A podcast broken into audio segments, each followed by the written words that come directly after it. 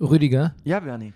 Shot to the heart, and you're to blame, darling. You give love a bad name. Nicht schlecht. Das ist, glaube ich, das erste Mal, dass ich den Text verstanden habe. Ja. Sehr gut. Sollen wir ihn inter interpretieren zusammen? Statt eine Weihnachtssendung einfach Bon Jovi-Texte interpre Bon- ja. interpretieren? Zwei Stunden lang? Ein Brennerpass, ein Podcast über Bon Jovi. Sehr gut.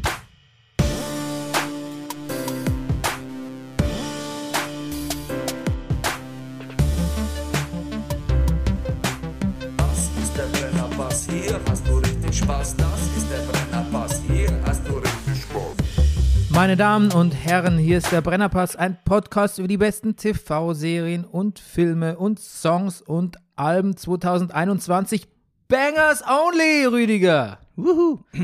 Ja. Mein Name tut nichts zur Sache, ist dennoch Bernhard Daniel Meyer und mir gegenüber sitzt er, der Manifest Actor, der Mann, der auch in diesem Jahr wieder Barfußschuhe noch ein Stück Gesellschaft, Geschells, Geschell, Geschell, blub, gesellschaftsfähiger gemacht hat, der laut Sekundärliteratur immer noch lustigste Mann im Internet, der Carsharing Connoisseur, der aktuelle Guinness-Buch-Rekordhalter im Grüßen der Nachbarschaft. Das war dein Jahr. Das war mein Jahr. Hallo, Herr Nachbar. Ja. Auch im. Nee, jetzt. Nee, mach weiter. Ja, das Phantom, der Distel, der Pornfree Pesketarier und der Mann ohne Pflichtspieltore, Rüdiger Rudolf. Guten Morgen, lieber Bernie. Frohe Weihnachten. Dir auch, lieber Bernie. Und frohe Weihnachten, liebe Hörer und Hörer. Frohe Weihnachten, liebe HörerInnen. HörerInnen, Ähm, genau. ver verliert man den Titel der lustigste Mann im Internet, wird er jedes Jahr Du, ich wollte schon nachfragen. Du hast, du hast nämlich gesagt, noch der lustige. Da, da habe ich schon ein bisschen Angst gekriegt. Nein, der wird jedes Jahr neu vergeben von einer unabhängigen Kommission in, äh, in Stockholm. Mhm.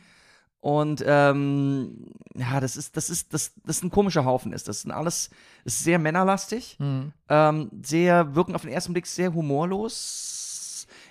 Wer die schafft, zum Lachen zu bringen. So, der, der, das ist, was mir in den letzten Jahren im Grunde genommen seit, ja, seit den 90er Jahren gelungen ist, ähm, der hat, der ist einfach von der, von der Muße geküsst natürlich. Aber es ist schwierig, schwierig. Es sind ab und zu mal Leute drangekommen, aber ich, ja, nächstes Jahr könnte knapp werden. Es war also, das ist ja der lustigste Mann im Internet, ne? Mhm. Hieß es vorher anders? Oder gibt es verschiedene Kategorien? Gibt es auch den Es- es lustigsten, der lustigste Mann lustigsten Mann, im Schwarzwald zum Nein, es Beispiel? gab der lustigste Mann auf Videotext. okay. Das war ich, glaube ich, von 1986 bis 88. okay, gotta hand it to you. Dann BTX. Ähm, aber das, da waren die Möglichkeiten auch eingeschränkt. War selber überrascht damals. Ich weiß, als das zum ersten Mal bekommen kam, da kam ich wirklich aus der Schule nach Hause. Und äh, da sagt meine Eltern, da ist ein Brief für dich gekommen aus Stockholm. Und ich hab gedacht, das wäre ein Scherz, ne? Aber ja, nee, seitdem ist das so. Aber dann waren ein paar Jahre nichts, oder? Dann- Dann war ein paar Jahre Ruhe. Hab ich gedacht, na gut, es hat sich wohl in Wohlgefallen aufgelöst, sagt man auch nicht mehr. Und ähm, aber dann ging es mit dem Internet wieder los irgendwann. Hm. Ja, schön, freut mich für dich. Ja, Ähm, gesponsert sind wir wie immer von der Imkerei Peschel Biederer in Laberweinting. dem Hober, Ho- Honigliefer ho- dem Honiglieferanten unter den Honiglieferanten. Was ist Ja. in diesem Jasmintee drin, Bernie Meyer? Absinth mm. und Stechapfel. Gesponsert äh, sind wir natürlich auch von euch HörerInnen. Ja. Ja, ihr habt uns auch äh, das zurückliegende Jahr wieder schön unterstützt. Und ähm, könnt ihr natürlich auch weiter tun, per PayPal oder per E-Mail die Kontodaten erfragen, alles unter bernie.meier.gmail.com. Vielen Dank an dieser Stelle an euch alle großzügigen Menschen da draußen und auch der Hinweis, dass das unsere letzte Sendung 2021 ist. Und deshalb sprechen wir hier nochmal über unsere Lieblingsserien, Filme, Alben, Musik ähm, und geben so ein paar Tipps. Popkultur des Jahres. Ich freue mich immer sehr auf diese Sendung, Rüdiger. ja. Ich freue mich sehr. Das Ich- ist fast meine Lieblingssendung ich- des Jahres. Bernie, das strahlst du auch aus, das Ja. weiß ich auch. Ich, ähm, ich bin auch innerlich gewappnet für eine Top 5 bestehend aus 30 Ja, Meldungen und ja, ex exaktamente. exakt so vielen Ja. Honorable Mentions. Genau. Ähm, ich habe tatsächlich war ein bisschen nervös auch, habe ganz Ja. schlecht geschlafen, weil ich dachte, ah, ich ändere meine Liste nochmal, ich mache dieses und jenes. Also es ist ganz schwer dieses Jahr, vor, an, vor allem bei den Serien. Hm. Da möchte ich Mhm. fast, da möchte ich eigentlich quasi 30 auf einen, auf dieselben drei Plätze setzen fast oder so. Okay. Aber äh, wir waren im Kino, Rüdiger. Ja. Ich habe eine absolute Marathon-Film- und Serienwoche hinter mir. Aha. Also so viel habe ich das ganze Jahr nicht geschaut wie in dieser einer Woche, Woche glaube ich. Ich habe so Mhm. viel nachgeholt und äh, ähm, war auch wirklich sehr oft im Kino. Oh, ich habe ein bisschen Angst. Hast du House of Gucci schon gesehen? Nein, Ah, gut. nein, den habe ich noch nicht gesehen. Ähm, Weil da möchte ich Aber- mit dir dann drüber reden. Im Januar dann halt zur Not. Auf jeden Fall. Ähm, ich spare mir jetzt mal einen Film aus, den ich gesehen habe, weil der Mhm. kommt in meinen Jahrescharts vor. Mhm. Einen sehr langen Film habe ich gesehen, aber dazu Mhm. komme ich gleich. Das schränkt die Filme im Moment im Kino nicht sehr ein, die Aussage. Nein, nein, in der Tat nicht. Ähm, wir haben beide Spider-Man gesehen. Mhm. Darüber sprechen wir jetzt gleich. Aber No vorher, möchte, ja. Ja. vorher möchte ich über Matrix 4, Matrix Resurrections sprechen. Da habe ich gestern immerhin den Trailer gesehen. Das erstmal sehr, es fing sehr lustig an. Ich war in der Pressevorführung Mhm. Und da muss man ja immer was unterzeichnen, dass es da Embargos auf die Filme gibt, ne? dass man nicht drüber schreiben oder berichten darf. Zum Beispiel hier im Podcast. Ja, okay. Kennst du ja auch, ne? Ja, ja. Und ab wann ist das, bis wann ist das Embargo? Das war sehr lustig, weil der, der Film, 12.30 Uhr fing der Film an das, und er dauerte zweieinhalb Stunden. Das Embargo ging bis 17 Uhr. Alles klar. Und ich habe zu der Frau gesagt, das ist das lustigste Embargo, das ich je gesehen habe. Ja. Konntest du nicht nachvollziehen. Wieso, hä? Ja, also ich glaube, den, den, sie hat den Denkanschluss nicht begangen, dass das nur zwei Stunden sind zwischen Filmende Mhm. und Embargo. Irgendwie. Außerdem läuft er, glaube ich, heute Abend dann schon auf HBO Max. Okay. Da könnte ich ihn auch anschauen. Also es ging eigentlich nur darum, die Journalisten davon abzuhalten, mit einem Balken aus dem Kinosaal noch einen Tweet abzulassen. Es ist auch immer so lustig, dass Keanu Reeves hat schiefe Vorderzähne. genau. Es ist also lustig, dass diese Handys da immer eingepackt werden. Ja. Gepoucht. Ja, gepoucht und die kriegst du dann wieder in die Hand. Ja. Und dann mein Pouch, ich habe aber meins angelassen, weil mein Sohn alleine äh, zu Hause war. Und ähm, dann habe ich aber, also beziehungsweise äh, von der Schule kam, während ich nicht da war. Und dann habe ich Ja. so gesehen, dass mein Pouch geklingelt hat. Oh, das sollte aber. Sind die Pouches, sind die nicht? Sind die nicht gegen Elektrosmog auch äh, und Strahlung? Und sollte, Nein. darf das Handy da drin funktionieren? Ja, offensichtlich. Also Hm. ich habe es natürlich nicht auf laut, aber ich sehe ja, wenn es leuchtet. Ah, ne? okay. Und es hat mehrmals geleuchtet. Und dann habe ich quasi Hm. in echt so einer, in so einer, äh, äh, ähm, so einer Mission Impossible-mäßigen Aktion habe ich dann so mein Dings fast versucht, geräuschlos unter meinen Pullover zu verstecken, Ja. dann mit dem aufs Klo mich zu schmuggeln und dort zu schauen, was das Begehr, was das Begehr meines Sohnes Na ist, klar, der, sonst man macht sich auch Sorgen. der natürlich seinen Schlüssel vergessen hatte und dann irgendwo rumstand in der Kälte. Oh nein, verstehe. Das, Also, hat, das hat mich die letzte halbe Stunde des Films etwas unentspannter gucken lassen, muss ich zugeben. aber der Brennerpass-Hörer kann entspannt sein, weil du hast auch diesen Film mehrfach gesehen und äh, hast ihn dann ein zweites Mal entspannt geguckt. Nein, das nicht. Aber ähm, nee, nee. Aber der, als dann sichergestellt war, dass der äh, Sohn dann zumindest ins Haus von der äh, von der Barbara reinkam, Ja. ähm, konnte ich dann ging es ein bisschen besser wieder. Ja. Aber irgendwie war mir dann das Ende schon so ein bisschen vergällt. Hm. Ich weiß auch nicht. Und deshalb, das sage ich deshalb, weil Ja. vielleicht hätte ich den Film mit einem entspannteren, zurückgelehnteren, mit Hm. einer zurückgelehnteren Attitüde sehen sollen. Weil so, Weil so nämlich, muss ich sagen, na, not for me. Ich habe die Matrix-Filme angeschaut ne, und habe zwei, den ich so mittelgut in Erinnerung hatte und drei, den ich nicht gut in Erinnerung hatte. Moment, wir reden von alten. damals. Ja, von von- von damals. der alten. Und die hast du auch damals geguckt oder hast du noch jetzt mal jetzt gerewatcht alles. Du hast, siehst, ach, Also eins, eins hält super her, eins ist Ja. ein fantastischer Film einfach. Auch diese Action ist groundbreaking, damit würde man heute noch Leute überraschen, die nicht so Action-Film-Firmen sind. ja. Ähm, zwei ist total drüber und so, so auf, sehr auf die philosophische Tube gedrückt. ekelhaft. Nein, Nee, ja. Nein, das ist gut gealtert tatsächlich. Ah. Diese, diese Fragen nach freiem Willen und überhaupt, das, das stellt man sich mehr denn je. Irgendwie, Okay. ich finde, das ist gut gealtert. Und die Actions, man vergisst, dass dieser Film auch wahnsinnig over-the-top-Action-Szenen hat, die, die Ist da- total ist- irre und übertrieben sind, die, aber die wahnsinnig Spaß machen. Ist da drin I Know Karate? Ähm, Zweiter oder dritter? Egal. Ja, das weiß ich auch nicht. vielleicht so am welcher ersten. Ich weiß es nicht.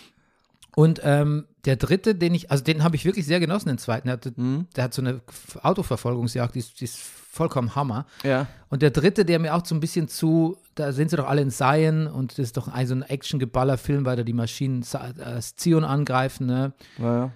Aber der hat so diesen, dieses, diesen kom kommunalen Gedanken irgendwie, ach, irgendwie ist der auch nicht schlecht gealtert. Irgendwie ist der besser geworden, finde ich auch sogar. Hm. Also okay. hat mich auch, hatte auch Spaß dabei. Gut. Und jetzt der vierte.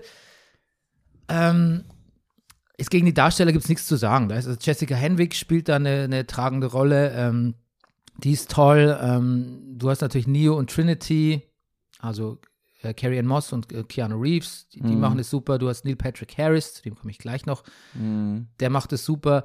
Alle spielen so ein bisschen die Handlung will ich jetzt nicht, ich will nicht spoilern, aber die Handlung, warum überhaupt, warum es jetzt wieder eine Matrix gibt oder warum der Film überhaupt weitergeht, Mhm. der ist schon so ein bisschen im, im Selbstironischen auch aufgehangen. Das kommt schon im Trailer so durch, Ja. ja. und das ist ein bisschen witzig am Anfang. Mhm.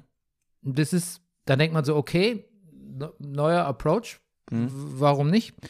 Und dann wird es aber dann doch irgendwie sehr ernst und dann wird ganz, dann kommt ganz viel Matrix Mambo Jumbo wieder rein. Also dann so erklärt wird, warum und wie es das Schreib und dann, auf, ist der Folgenname. und dann wird doch wieder, ich weiß nicht, ob man Mambo Jumbo noch sagt. Ich. ja, okay, lass es schnell Und, weitermachen. dann wird halt so viel erklärt und warum dann die, ja, also warum es das alles wieder gibt und dann geht es doch wieder so ein bisschen ins Pseudophilosophische, aber auch nicht so richtig, weil ich finde, wenn, wenn man ins Pseudophilosophische geht, dann schon all in. Dann gibt es halt so Cameos und ähm, ich weiß nicht, und dann wird alles ein bisschen viel und letztlich hätt, kann man ja denken, man kann sich bei Matrix so an den Action-Szenen festhalten oder erfreuen, weißt du? Mhm. Und die sind aber irgendwie, da fehlt so dieser Kung-Fu-Hustle-Moment. Das ist Mhm. irgendwie zu ernst und zu dark und zu ah, und zu, wie sagt man, zu, zu gritty. Also Mhm. das, der Spaß fehlt da. Okay. Das ist nicht so drüber. Und irgendwann werden dann diesen selbst, diese selbstironischen Witze, dann wenn Neo zum Beispiel versucht zu fliegen, Mhm. jetzt kein Spoiler, er versucht an einer Stelle zu fliegen, wie, wie, wie als Neo der Messias im zweiten Teil, am Ende des ersten Teils. Mhm. Und macht halt so, Superhelden, Geste, Faust in die Luft und kommt, passiert halt nichts und dann sagt er so, na, not happening. Mhm. Das soll halt lustig sein. Aber zu der, das passiert zum Zeitpunkt, wo ich schon sehr ermüdet war. Und im Kino hat auch sonst keiner gelacht, muss ich sagen. Also vielleicht waren es die Journalisten, die auch schon zu viele PKs gesehen haben, Pressevorführungen gesehen haben in diesem Jahr, Mhm. aber ich weiß nicht, so richtig, so richtig hat's, es hat alles nicht hingehauen. Mhm. Okay. Man kann nichts Schlechtes über den Film sagen. Also, it tried, das kann man Mhm. auf jeden Fall sagen. Hat versucht, neue Ideen reinzubringen, aber dann war das wirklich so ein Remake. Ja, Remake ist es ja nicht. Dann ist es einfach eine, eine Fortsetzung, wo man in ein paar Jahren sagen wird, ja, Den gab es auch noch. war okay, den, den gab es auch noch. Und ich glaube, das Problem ist, dass unsere Erwartungen an sowas so hoch sind mittlerweile. Also Eventkino, wir lieben ja Eventkino. Wir werden es gleich sehen, Spider-Man hat den ersten, am ersten Wochenende 260 Millionen Umsatz gemacht in den Kinokassen. We love fucking Cinematic Events und deshalb hat man auch so hohe Erwartungen. Wenn ich zurückdenke, so an die 90er oder äh, die frühen 2000er, da kam ja tonnenweise immer Sequels oder sonst irgendwas von irgendwas raus, da hat man schon gedacht, ach, jetzt kommt das wieder. Man hat da gar nichts erwartet irgendwie. Man war positiv überrascht, wenn es toll war. Mhm. Mhm. Und jetzt denkt man so, ah, Matrix, Weihnachten, Mensch, Corona, das muss doch irgendwie toll sein. Naja. Ja, aber ist es nicht. Ich, ja. Ja. Unser Freund Jonathan Groff, du kennst ihn aus, aus Ja. Ho Agent Holden Ford, aus Mind. Mindhunter. Ja, da, da, da, ba. Ja, ba, ba, da, Ja, oder aus äh, Hamilton. Aus Hamilton, ja. Ähm, Der englische König. ja, der spielt ja auch mit. Ja. Der macht es natürlich Okay. gut. Aber der macht Ja. natürlich alles gut, was er macht. Der würde ich. Er strahlt das aus, finde ich. Ohne jetzt mehr als die beiden Sachen, die wir eben gesagt haben, gesehen Ja. zu haben. Er ist sowas wie der, der, der Happy Jeremy Strong, finde ich. Okay. Ha! Großartig. Das, das, das, da kommen wir drauf zurück. Aber das merken wir uns.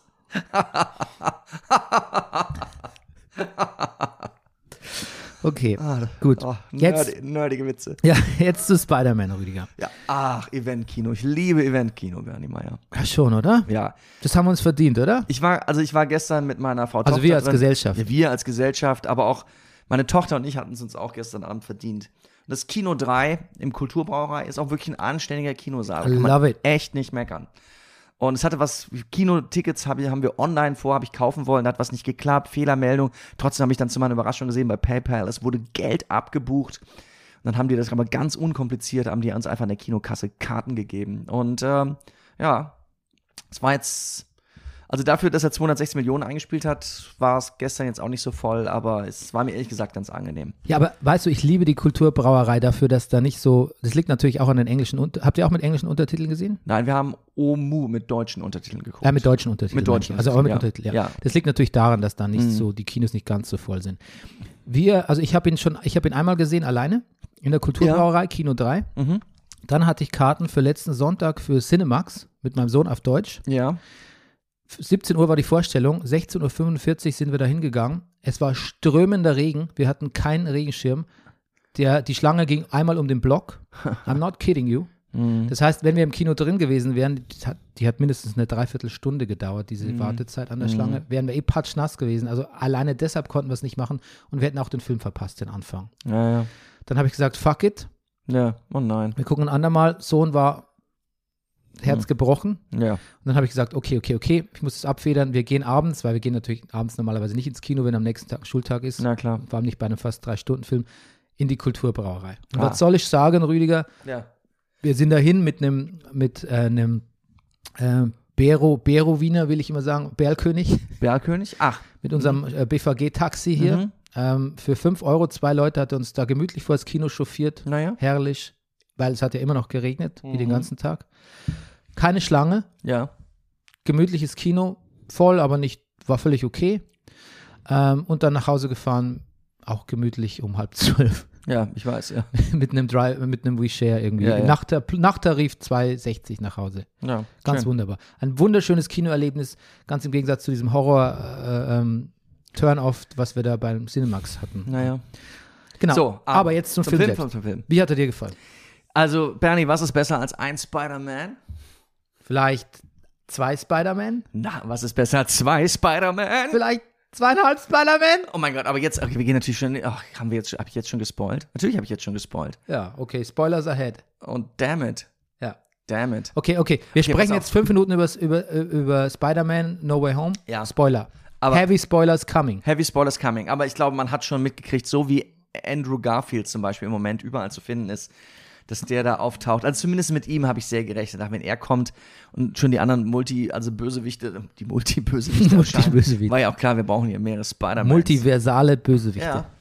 Und Aber das mach doch mal dein Fazit generell erstmal. Mein Fazit generell ist, ich, also du, ich hatte auch eine, eine, eine begeisterte 16-Jährige neben mir sitzen. Ich, ich habe, ich finde, der Film macht alles, was er können muss.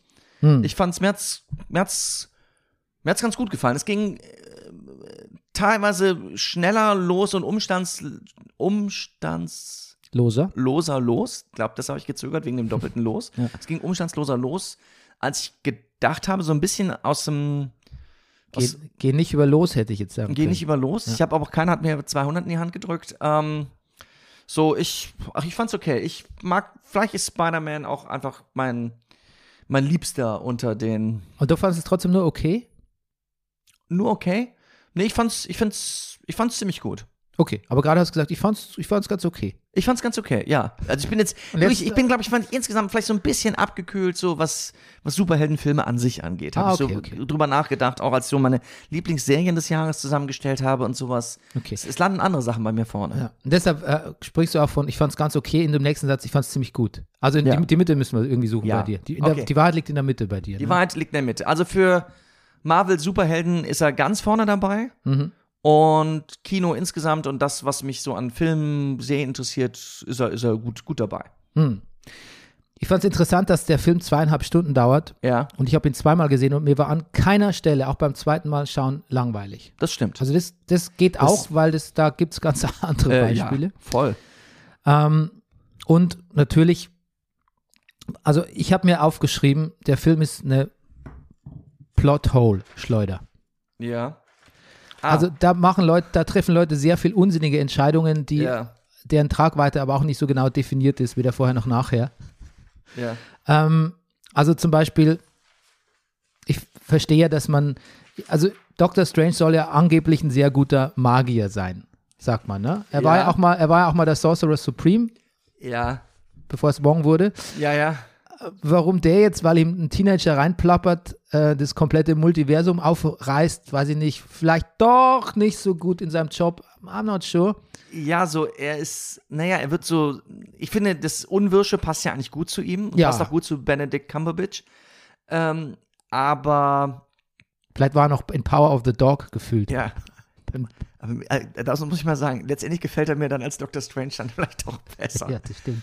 Obwohl er da nicht Banjo spielt. Äh, Ja, ja. Ich habe aufgeschrieben, Dr. Strange, griesgrämige, aber caring Vaterfigur. Also, dass er so ein bisschen ein Herz für den Spidey hat. Und wir haben ja immerhin die Weltschaft gerettet. Und ich meine, er war auch fünf Jahre weg, ne? Das macht ja auch was mit einem, glaube ich. Ja, wobei wir seit der neuen Hawkeye-Folge ja wissen, ähm, Ja. dass man fünf Jahre weg sich nur für vier Sekunden anfühlt. Ah. Siehst du, die neue habe ich gar noch gar nicht gesehen. Ja. Die kam jetzt. Heute ist schon das. Finale. Okay, dann habe ich.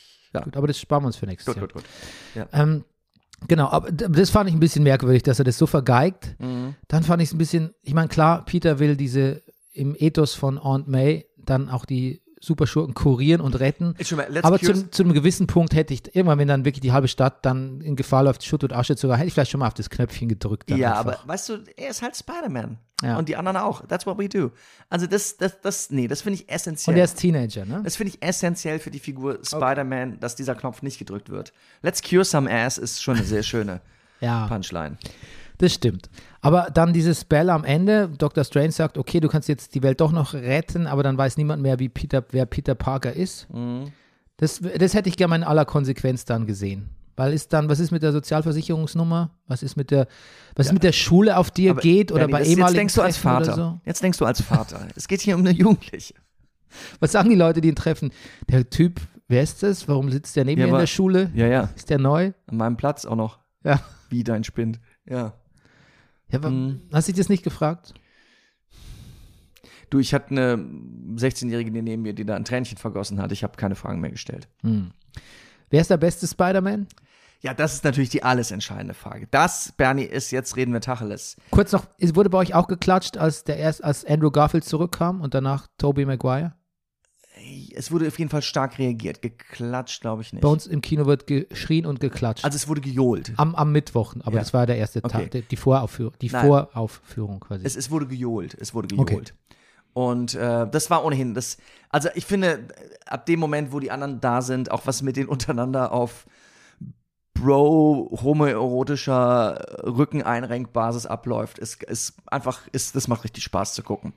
Das ist, ähm, du, aber Rücken einrenken, Homo, Homoerotik, soweit, weißt du, das macht ja mein Physiotherapeut auch. ja. Wenn du, wenn du das jetzt nein, nein, ab- nein, das würde ich Wenn jetzt, du jetzt mich und meinen Physiotherapeut abfilmst, würdest du dann auch von homoerotischen Vibes sprechen? Das weiß ich nicht, ich habe euch noch nicht gesehen. Ich glaube, ich glaub, was du meinst, sind autoerotische Vibes. Ah. Aber eigentlich re- renkt er sich ja selbst den Rücken ein. Die helfen sich ja gegenseitig. Sie sind ja, das quasi eine. Sie sind ja alle Peter Ja. Parker. Na gut.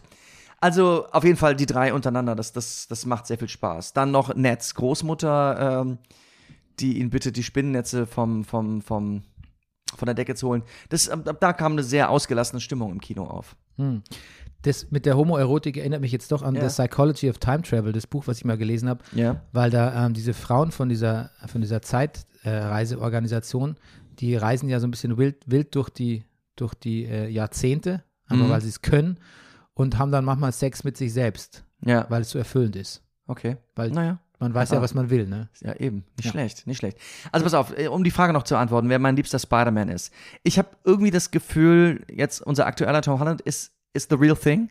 Bei dem habe ich das Gefühl, das ist der echte Spider-Man. Fast alles, was der macht, kann der wirklich. Hm. Der ist, der wirkt nochmal sportlich auf einer anderen und spiniger, auf einer ganz anderen Ebene als die anderen beiden, die zu ihrer Prime-Zeit. Tobey Maguire ist älter geworden, äh, auch wirklich überzeugende Spider-Mans waren. Ich habe wirklich ein Herz für, ich habe ein Herz für alle drei. Ich wollte gerade sagen Andrew Garfield, aber auch Tobey Maguire mag ich, mochte ich damals gerne, mag ihn als Schauspieler sowieso. Lieblingsfilm mit ihm ist Wonder Boys. Ähm, ja, ich kann's, ich fällt mir wirklich schwer. Hast du einen Liebling? Ja, Andrew Garfield wird für immer Schon Andrew mein Garfield, liebster ne? Spider-Man Ja, ich glaube auch. Ich mag ihn eher als Schauspieler und Ja, ja. überhaupt. Er dieses schlachsige, so Ja, bisschen, ja. bisschen grizzled, aber, aber doch noch boy, boyish, Mhm. boyish Charm. Also diese Mischung aus schon ganz schön runtergekommen, emotional, aber dann trotzdem noch irgendwie so dieses optimistische. Ja. Tobey Maguire fand ich wirklich toll, so diesen einen älteren, gesetzten Spider-Man auch Mhm. zu haben. Wusstest du, dass der in Hollywood irgendwie so sehr unbeliebt ist, dass der so, der Ach sich sehr zurückgezogen, spielt mürrische Pokerrunden Mhm. und ähm, ist tatsächlich kein, ist, gilt so als Misanthrop, ehrlich gesagt, nicht Mhm. Naja. besonders beliebt. Ja.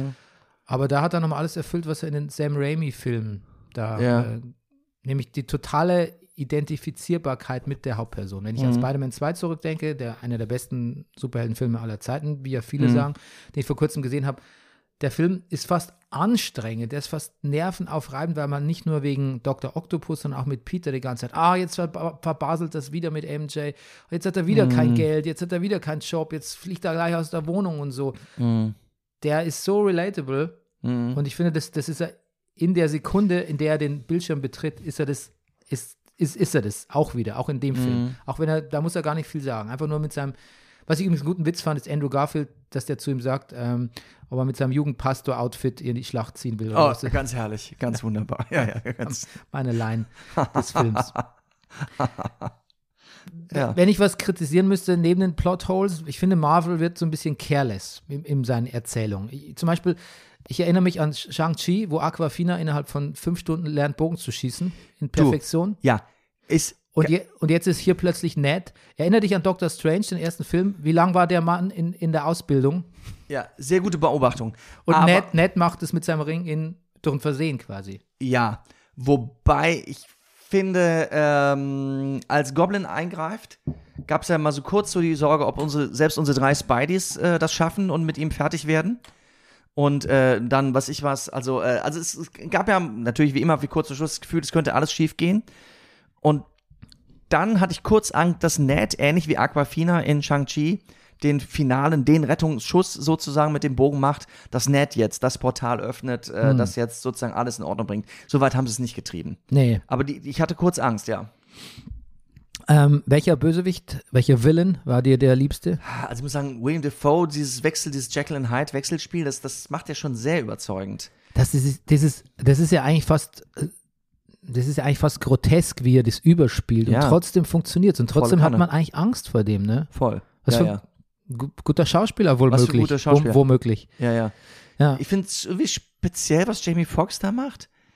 Immer, Ging, ging gar nicht, fand ich. manchmal ganz gut und manchmal so, das, Nee, der, der Bro, der, das Wo ich manchmal, das schmeißt uns aber gerade ein bisschen vor die Füße, finde ich, Ja. was du da jetzt spielst. Andrew Molina ist, mag ich einfach wahnsinnig gerne. super. Alfred, Alfred Molina. Alfred genau. Molina, ja. Ich, und Thomas Hayden Church als Sandman hatte nicht viel zu tun, kann man nichts, der war die meistens eh nur in Sandgestalt, kann man nicht viel drüber sagen. irgendwie mag ich die Figur aber gerne so. ja. Ja.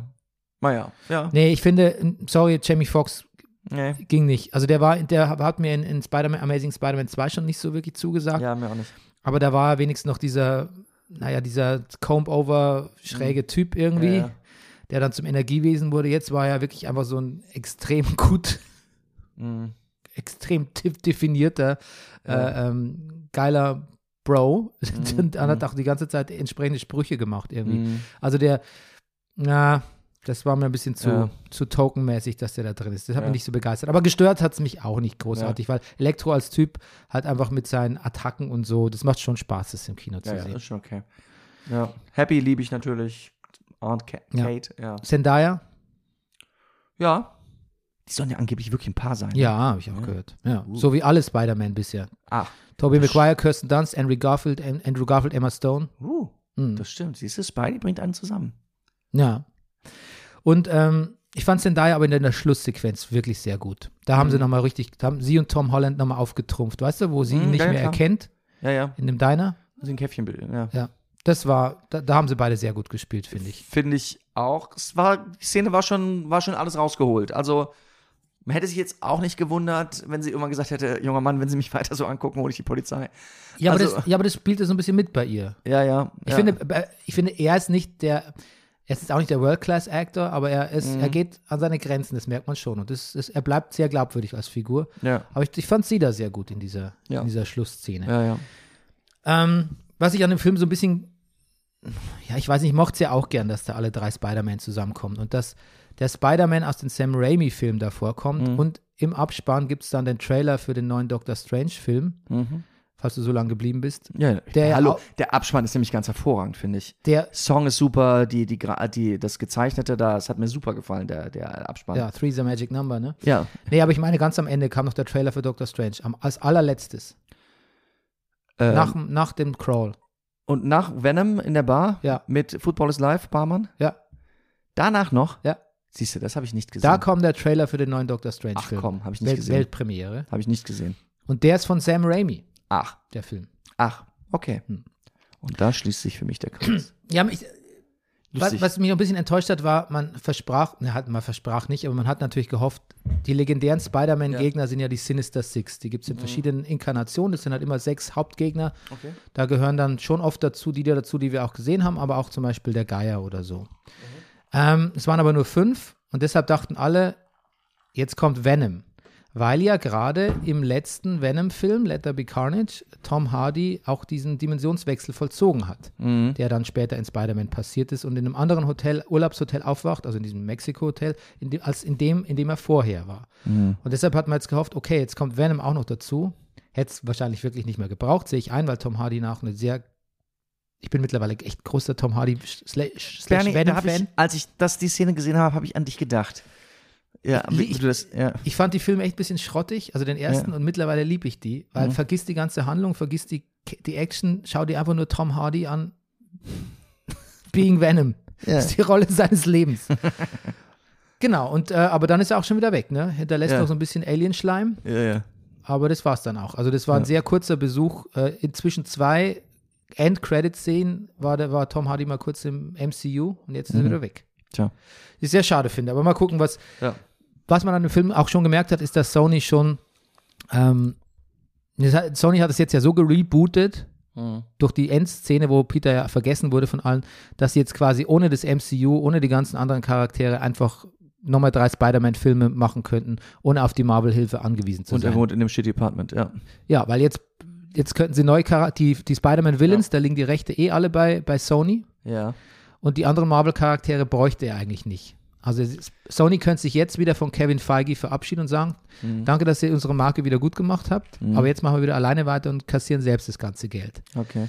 Weiß nicht, ob- was die der Vereinbarung zwischen Disney und also Marvel und Sony ist, aber Mhm. wie gesagt, Spider-Man ist und bleibt auf längere Zeit auch noch ähm, Sony, Und- ähm, okay. bei Sony. Wie viele Podcasts hast du gehört dazu dem Thema, mein lieber Freund? Ähm, drei. Drei. Aber das weiß ich ja alles, diese Sony-Marvel-Spider-Man-Problematik, die ist mir seit Jahren geläufig. Okay. Genau. Gut. Meine einzige Kritik wäre noch, es basiert schon alles sehr auf Nostalgie. Und du weißt ja, ich bin Deutschlands führender Nostalgiekritiker. Ja. In dem Fall war ich aber selber so ein bisschen Teil davon. Ja. Mich gefreut, es zu, zu wieder zu erleben. Ja. Nicht bei Matrix, bei Spidey, dann Ja, natürlich siehste? schon. Okay, gut. Oder so, wie mein Vater sagt, ich mag Nostalgie, aber sie muss gut sein. ja, ich habe noch ein Zitat, was Ja. ich in der Filmkritik gesehen habe. The level of stupid Peter Parker has to be set no ways home plot into motion. Also, nee. The level of stupid Peter Parker Ja. that has to be set to set no way home's plot into motion is just ridiculous. Mhm. Das steht da. Genau. Naja. Ähm, aber ja, du hast ja erklärt, Mhm. du hast uns ja teilweise erklärt. Du hast ja quasi die, die Plotholes weg erklärt in dem Sinne von, es ist halt einfach ein Humanist. So ist er halt, der Spidey. Okay, Ganz aber jeder ist. gut. Ähm, dann, ähm, Und es gibt etwas, was viel cooler ist als alle Superhelden dieser Welt. Das MIT. das MIT. Ja, ich glaube, auf dem MIT sein ist fast so gut wie eine Superkraft. Das ist in Boston, ne? Ich glaube, Das ja. ist immer in Boston, ja. Ja, oder? Was heißt das eigentlich? Ich bin, naja, das ist Massachusetts, ne? Das, das ist, oh, jetzt, das, ich würde sagen, das ist die Universität. Massachusetts, Massachusetts Institute of Technology. ja, Ja. genau. Got it. Ähm, genau. Okay, jetzt zu dem, was ich sonst noch geschaut habe. Vieles, Das klingt jetzt wie so, jetzt noch schnell zu den Sachen, die ich sonst noch ja, ich geguckt kann habe. es nicht ausführlich darauf eingehen, sonst sitzen wir in drei Stunden noch hier. Ach, eben. Es gibt eine neue Serie auf HBO, Rüdiger. Die ist Marvelous. Ja. Station 11. Ah, Schon davon gehört? nein.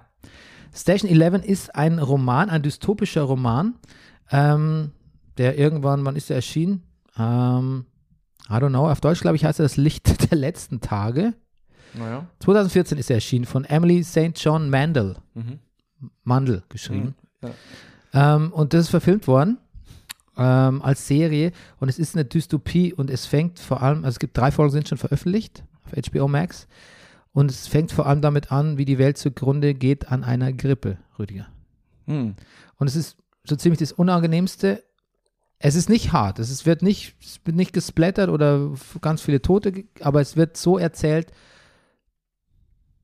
es ist fast so deprimierend wie, wie, wie, Karl, wie, wie, wie die Corona-Dokumentation von Karl, Ja, irgendwie, oh die wir neulich Mhm. hatten.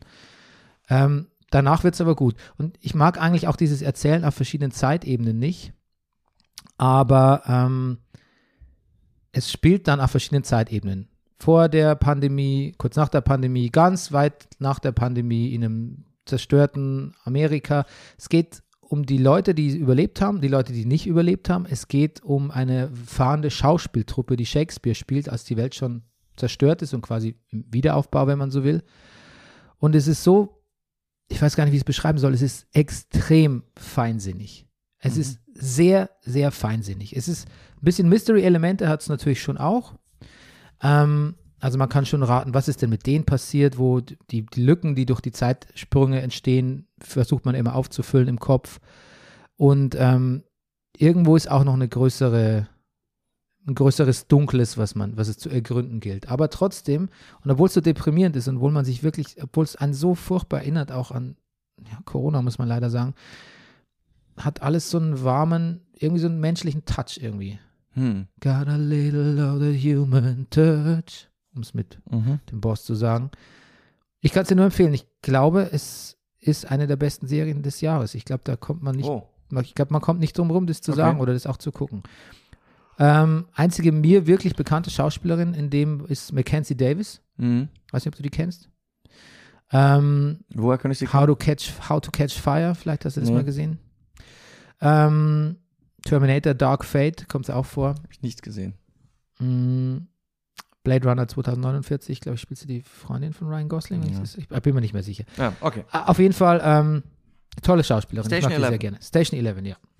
Okay. Ähm, dann war ich so ein bisschen auf einem ähm, ähm, Everest Climbing äh, ähm, ähm, hoch. Ah. ja, ja. Und zwar habe ich mir angeschaut, es gibt äh, auf Netflix ähm, gibt es den Film Summit of the Gods, Mhm. ein Anime. Mhm. quasi von einem Manga, einem japanischen Comic, äh, haben Franzosen, was eigentlich, ich weiß nicht, ob, es recht, ob das rechtlich möglich ist, dass Franzosen äh, aus einem Manga ein Anime machen dürfen, das nicht nur Japaner dürfen. Keine Ahnung, sie haben es gemacht und haben quasi ein Bergsteiger-Anime gemacht mit Summit of the Gods auf Mhm. Netflix. Das ist Mhm. wirklich sehr, sehr gut. Daraufhin habe ich mir auch 14 Peaks angeschaut, eine Doku, wo äh, ein nepalesischer Climber ähm, 14 Gipfel in, was macht, ich glaube, wie lange braucht er? Sieben Monate, drei Monate? Drei Monate, glaube ich. Also, hast du dich mal ein bisschen mit, mit Everest Climbing Ja. beschäftigt? Ich habe gelesen von Thomas Lawinic ähm, Das größere Wunder, wo jemand ähm, in dem, also Ja, auf den Everest steigt, ja. Und ich habe auch gelesen, ich habe ich hab, ich hab auch Sir Edmund Hillary gelesen. Also ich habe schon zweimal den Everest literarisch bestiegen. Ach, du hast Sir Edmund Hillary gelesen. Ja. Sehr interessant. Weil ich habe ähm, ich habe Sir äh, äh, John Krakauers Into Thin Air gelesen jetzt vor kurzem. Ja, Und wo es um diese missglückte 96er-Expedition geht, wo es auch diesen wirklich eigentlich sehr guten Film Everest gibt mit Jake Gyllenhaal. und Dimitri Goritzas. Ja? Ja, Ach, dein Kumpel Dimitri. mein Freund Dimitri spielt da mit, ist einer von den Kletterern, ja. Stimmt, haben wir schon mal drüber gesprochen. Mhm. Auf jeden Fall, ähm, der Mann, der, Nepal, der britisch-nepalesische äh, Climber Nirmal Purja, Ja, oder Purja, ich weiß nicht, oder Purja, keine Ahnung, ähm, der hat 14, die 14, hö- 14 höchsten Gipfel der Welt in sieben Monaten erklommen. das klingt völlig irre.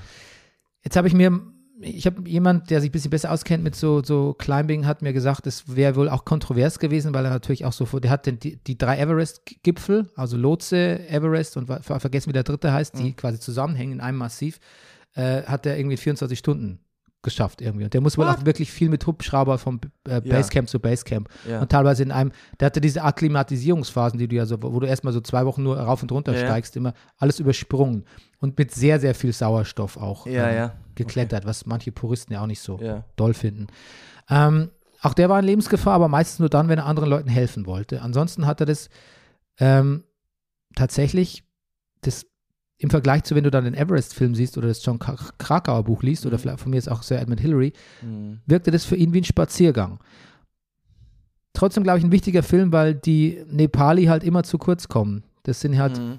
ist, man hört ja immer nur von, von Ja, äh, westlichen Ja, ja. äh, äh, Climbern und GipfelstürmerInnen. Ähm, und das sind ja eigentlich die, also auch- diese Sherpa-Kultur, ne? Die gehen ja da am Tag dreimal rauf und runter während, Ja. mit ihren Gruppen. Und was da auch nochmal ganz gut kam und was ja auch ähm, letztlich ja auch nochmal beschrieben wird in Into Thin Air, was das ja eigentlich für, wie pervers es ist am Everest, dass das eigentlich so ein Massentourismus Ja, ist. dass du Die Schlange ganze Strecke- an den Treppen. Die Ja. ganze Strecke ist voller Müll und Leichen, mhm. also beides tatsächlich. Ja. Du stehst Schlange am, am Mhm. der, die Hillary Step, also der, Mhm. der, der, der steilste Kletterpart eigentlich, Mhm. ganz oben vor dem Gipfel. Mhm, mhm. Da stehst du, da, da stehen die ja zum Beispiel Schlange und kommen dann auch nicht rechtzeitig runter und kommen ins Unwetter rein und sonst irgendwie. Irre.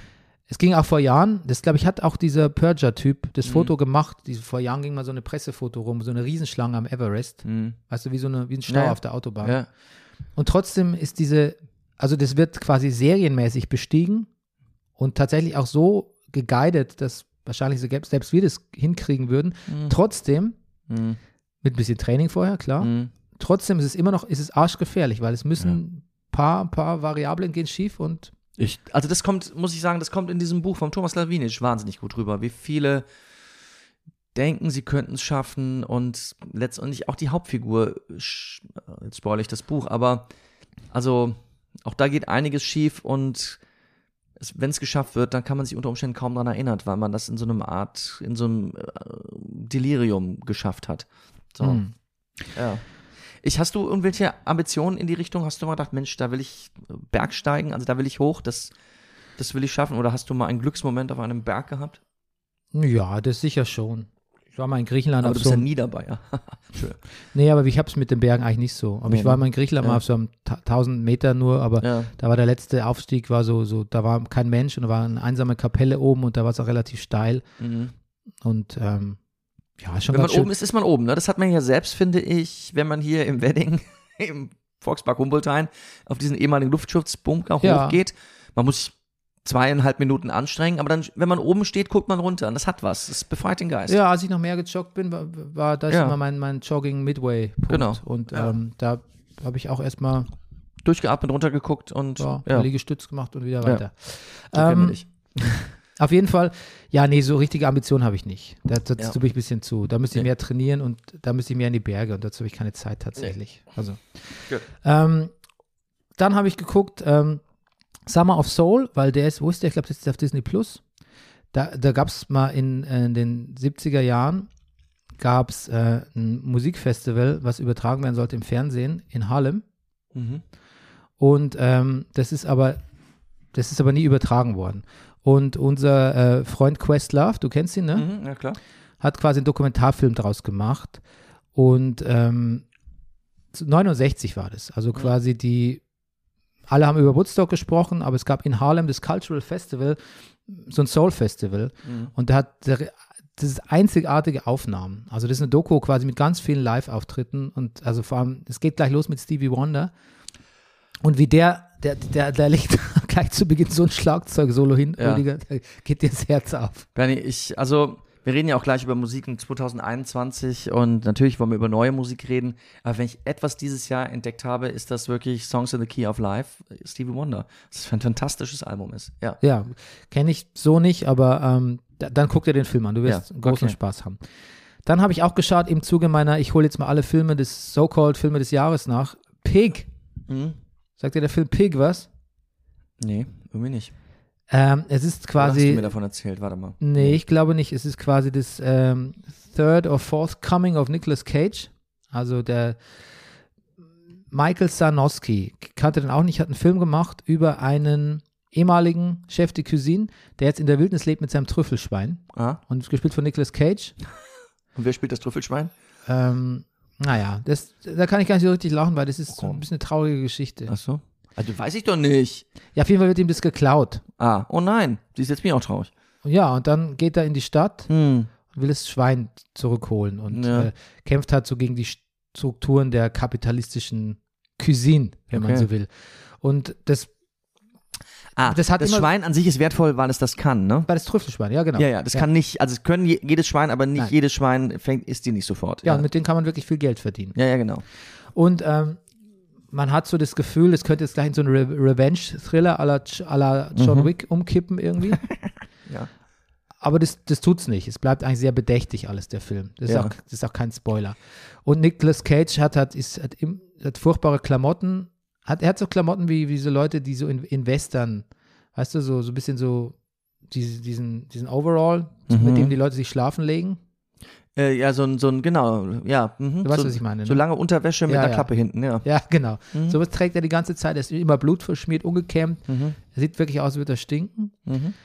Ich finde das aber ein cooles Kleidungsstück. Und ist sehr, ja. ist, das, ich eigentlich ganz schön pandemietauglich, wenn ich drüber kann mir nachdenke. vorstellen, dass dir das gefällt. Und er, er, er, ist, er ist sehr mürrisch die ganze Zeit und sagt nichts viel und man spricht eigentlich von einer tollen Schauspielleistung bei ihm. Und klar, er macht es gut. Ja, mürrisch wird schnell mit gut verwechselt. Ja, genau. Das Ja. Sehr guter Ersatz. Da Mhm. muss ich eigentlich gar nicht mehr dazu sagen. Und ähm, natürlich ist die Idee, zum Trüffelschwein nachzujagen und damit auch seiner eigenen Vergangenheit und Mhm. Portland, glaube ich, spielt es. Das ist schon, das ist schon gut und das ist crazy, aber ich habe habe das Gefühl, da stand erst die Idee. Lass Mhm. uns was. oh, Das ist, das war ja mal witzig oder da habe ich Mhm. eine gute Vorlage gesehen. Ich weiß gar nicht, Ja. ob es eine Romanvorlage gibt. Und dann hat man den Film drum gemacht und ich. Ja. Du, es erinnert mich, zwei Sachen fallen mir ein, wenn du sagst Pig. Erstens, also erst eine Frage. Ähm, ist, darf ich mir das Schwein vorstellen als rosa Hausschwein oder sieht das eher aus wie ein Wildschwein? Nein, puschiges, süßes Wildschwein. Sehr Ganz schön. Klein, klein, süß, eine Sie. Okay. Wirklich Ah. sehr, sehr süß. Oh nein, das also gefällt mir schon mal. Ja. Dann äh, hast du von einem Film gehört, Lamb. ja, habe ich. ja. Habe ich mit Naomi Harris. gesehen? Nein, habe ich noch nicht gesehen. Okay, ja. Ist ein A24-Film. Mhm. Ähm, steht auch auf meiner Liste, aber Sehr ich gut. nicht, nicht mehr geschafft. Ich glaube, das, vielleicht gucke ich, ich glaube, da könnten wir vielleicht, das wäre doch vielleicht auch ein Film für uns. Ja. Ja, ähm, das bringt mich auf diesen, wenn man mal versucht, so Filme nachzugucken, die Obama schon in seiner Liste der besten Filme des Jahres hat, dann Ja. wirst du feststellen, dass die Hälfte hierzulande nicht weder sehen, noch streamen, noch ins Kino gehen kannst. Fucking nothing. Hm. Die Filmdistribution ist so all over the place. Du weißt gar nicht mehr, wo du was schaust. Das eine ist auf Stars, das eine ist auf Mhm. Disney Plus, das eine ist auf Netflix, das andere ist überhaupt nirgendwo, das andere ist auf, auf Magenta TV. What the fuck? Das könntest du bei mir gucken.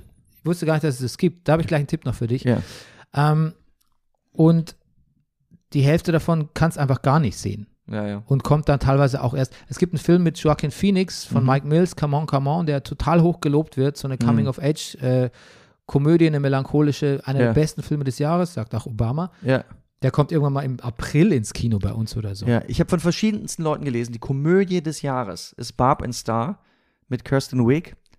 Nirgendwo hier. Ich, also irgendwie, das, also ist äh, nicht leicht. Licorice Pizza, Pizza, nein, der neue PTA-Film, über den alle schwärmen, Ja. hier, gibt es hier auch nicht vor Januar. Ja, habe ich in der Kulturwoche hängen ein Plakat. Vielleicht läuft er da dann irgendwann. Ja, gut, okay. Ja, genau. Also Pig, nope. Nope. Nope, nope, nope, nope. Okay. Ähm, was ich auch noch gesehen habe, Rüdiger, haben wir mal jemals über It's a Sin gesprochen? Hm, glaub nicht. Ähm, schwule Jugendliche in den 80er Jahren gründen eine WG, BBC-Serie Mhm. und ähm, ja, wie soll man sagen, müssen sich mit AIDS auseinandersetzen, ist zu wenig gesagt. Also Mhm. ähm, erfahren die Auswirkungen von AIDS in einer drastischen Weise Wo leben die? in London. London, okay. Kommen aber aus der Provinz, die Ja. mehr oder weniger. Mhm. Und ähm, Ollie Alexander Mhm. spielt die Hauptrolle Years in Years. Das ist so ein, so ein ähm, Pop-Duo, Mhm. also du es kennst. Der spielt da die Hauptrolle. Neil Patrick Harris spielt auch mit in der ersten Folge einen sehr guten, äh, einen, wie sagt man, einen Schneider. Mhm. Das ist, das ist, ich habe nur zwei Folgen gesehen, mehr habe ich jetzt nicht mehr geschafft. Das ist terrific. Das würde dir sehr, sehr, sehr gut gefallen. Mhm. Und es ist sehr, es ist sehr fröhlich und lebensbejahend, obwohl es gleich unglaublich tragisch ist, weil es im Mhm. Prinzip die Ankunft von AIDS Mhm. in der Londoner Schwulen, Ja. Schwulen und Szene und auch bei den Jugendlichen tatsächlich markiert. Und darüber geht die Serie. Und Ich erinnere mich auch noch sehr gut an die Filme die- und alles, was ich geguckt habe zur Vorbereitung für unsere AIDS-Folge.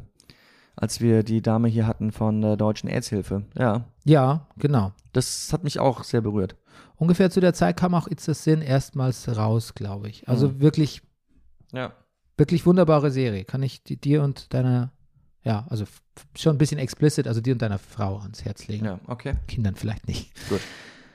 Dann wurde mir noch empfohlen für dieses Jahr, nämlich ein Western namens Old Henry. Soll ich unbedingt schauen? Henry Bronco? Nee. Spin-off für Henry Bronco. Sehr gut. Ähm, nee, wirklich so ein toller Western sein. Und ich dachte, okay, gibt es natürlich, gibt es hierzulande natürlich nicht. Wer weiß, wie lange es dauert. Du weißt ja, ich bin ja großer Western-Fan.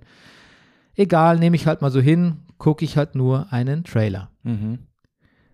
Ähm, hätte ich mal vorher in so Foren gelesen, wo überall stand, bitte schau nicht den Trailer, muss den Film nicht mehr gucken. Da müssen wir auch nochmal drüber reden. Holy fucking Ja. shit, Rüdi. Ich habe noch nie einen Trailer gesehen, wo ich das Gefühl hatte, ich brauche diesen Film nicht. Also, das habe ich öfter, aber in der, in der Dreistigkeit habe ich Ja. das noch nie gesehen. Aber hast du den Trailer nicht vielleicht auch gesehen vor Spider-Man der Kulturbrauerei von Ambulance?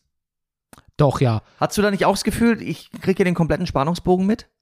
Ja, da muss ich sagen, bei Ambulance hatte der neue Michael Bay-Film, da hatte Ja. ich das Gefühl, ich verstehe nicht, worum es in diesem Film geht, aber ich habe alle Action-Szenen jetzt gesehen. Ja, genau. Und der, der Trailer ist endlos. Ich glaube, der dauert fünf Minuten oder so. Ja. Was für ein Scheiß. Ja. Was für ein Scheiß. Aber dieser Old Ja. Henry Trailer, Ja. der, der erzählt die ganze, der, der, der zeigt alle Shootouts und erzählt die gesamte Handlung.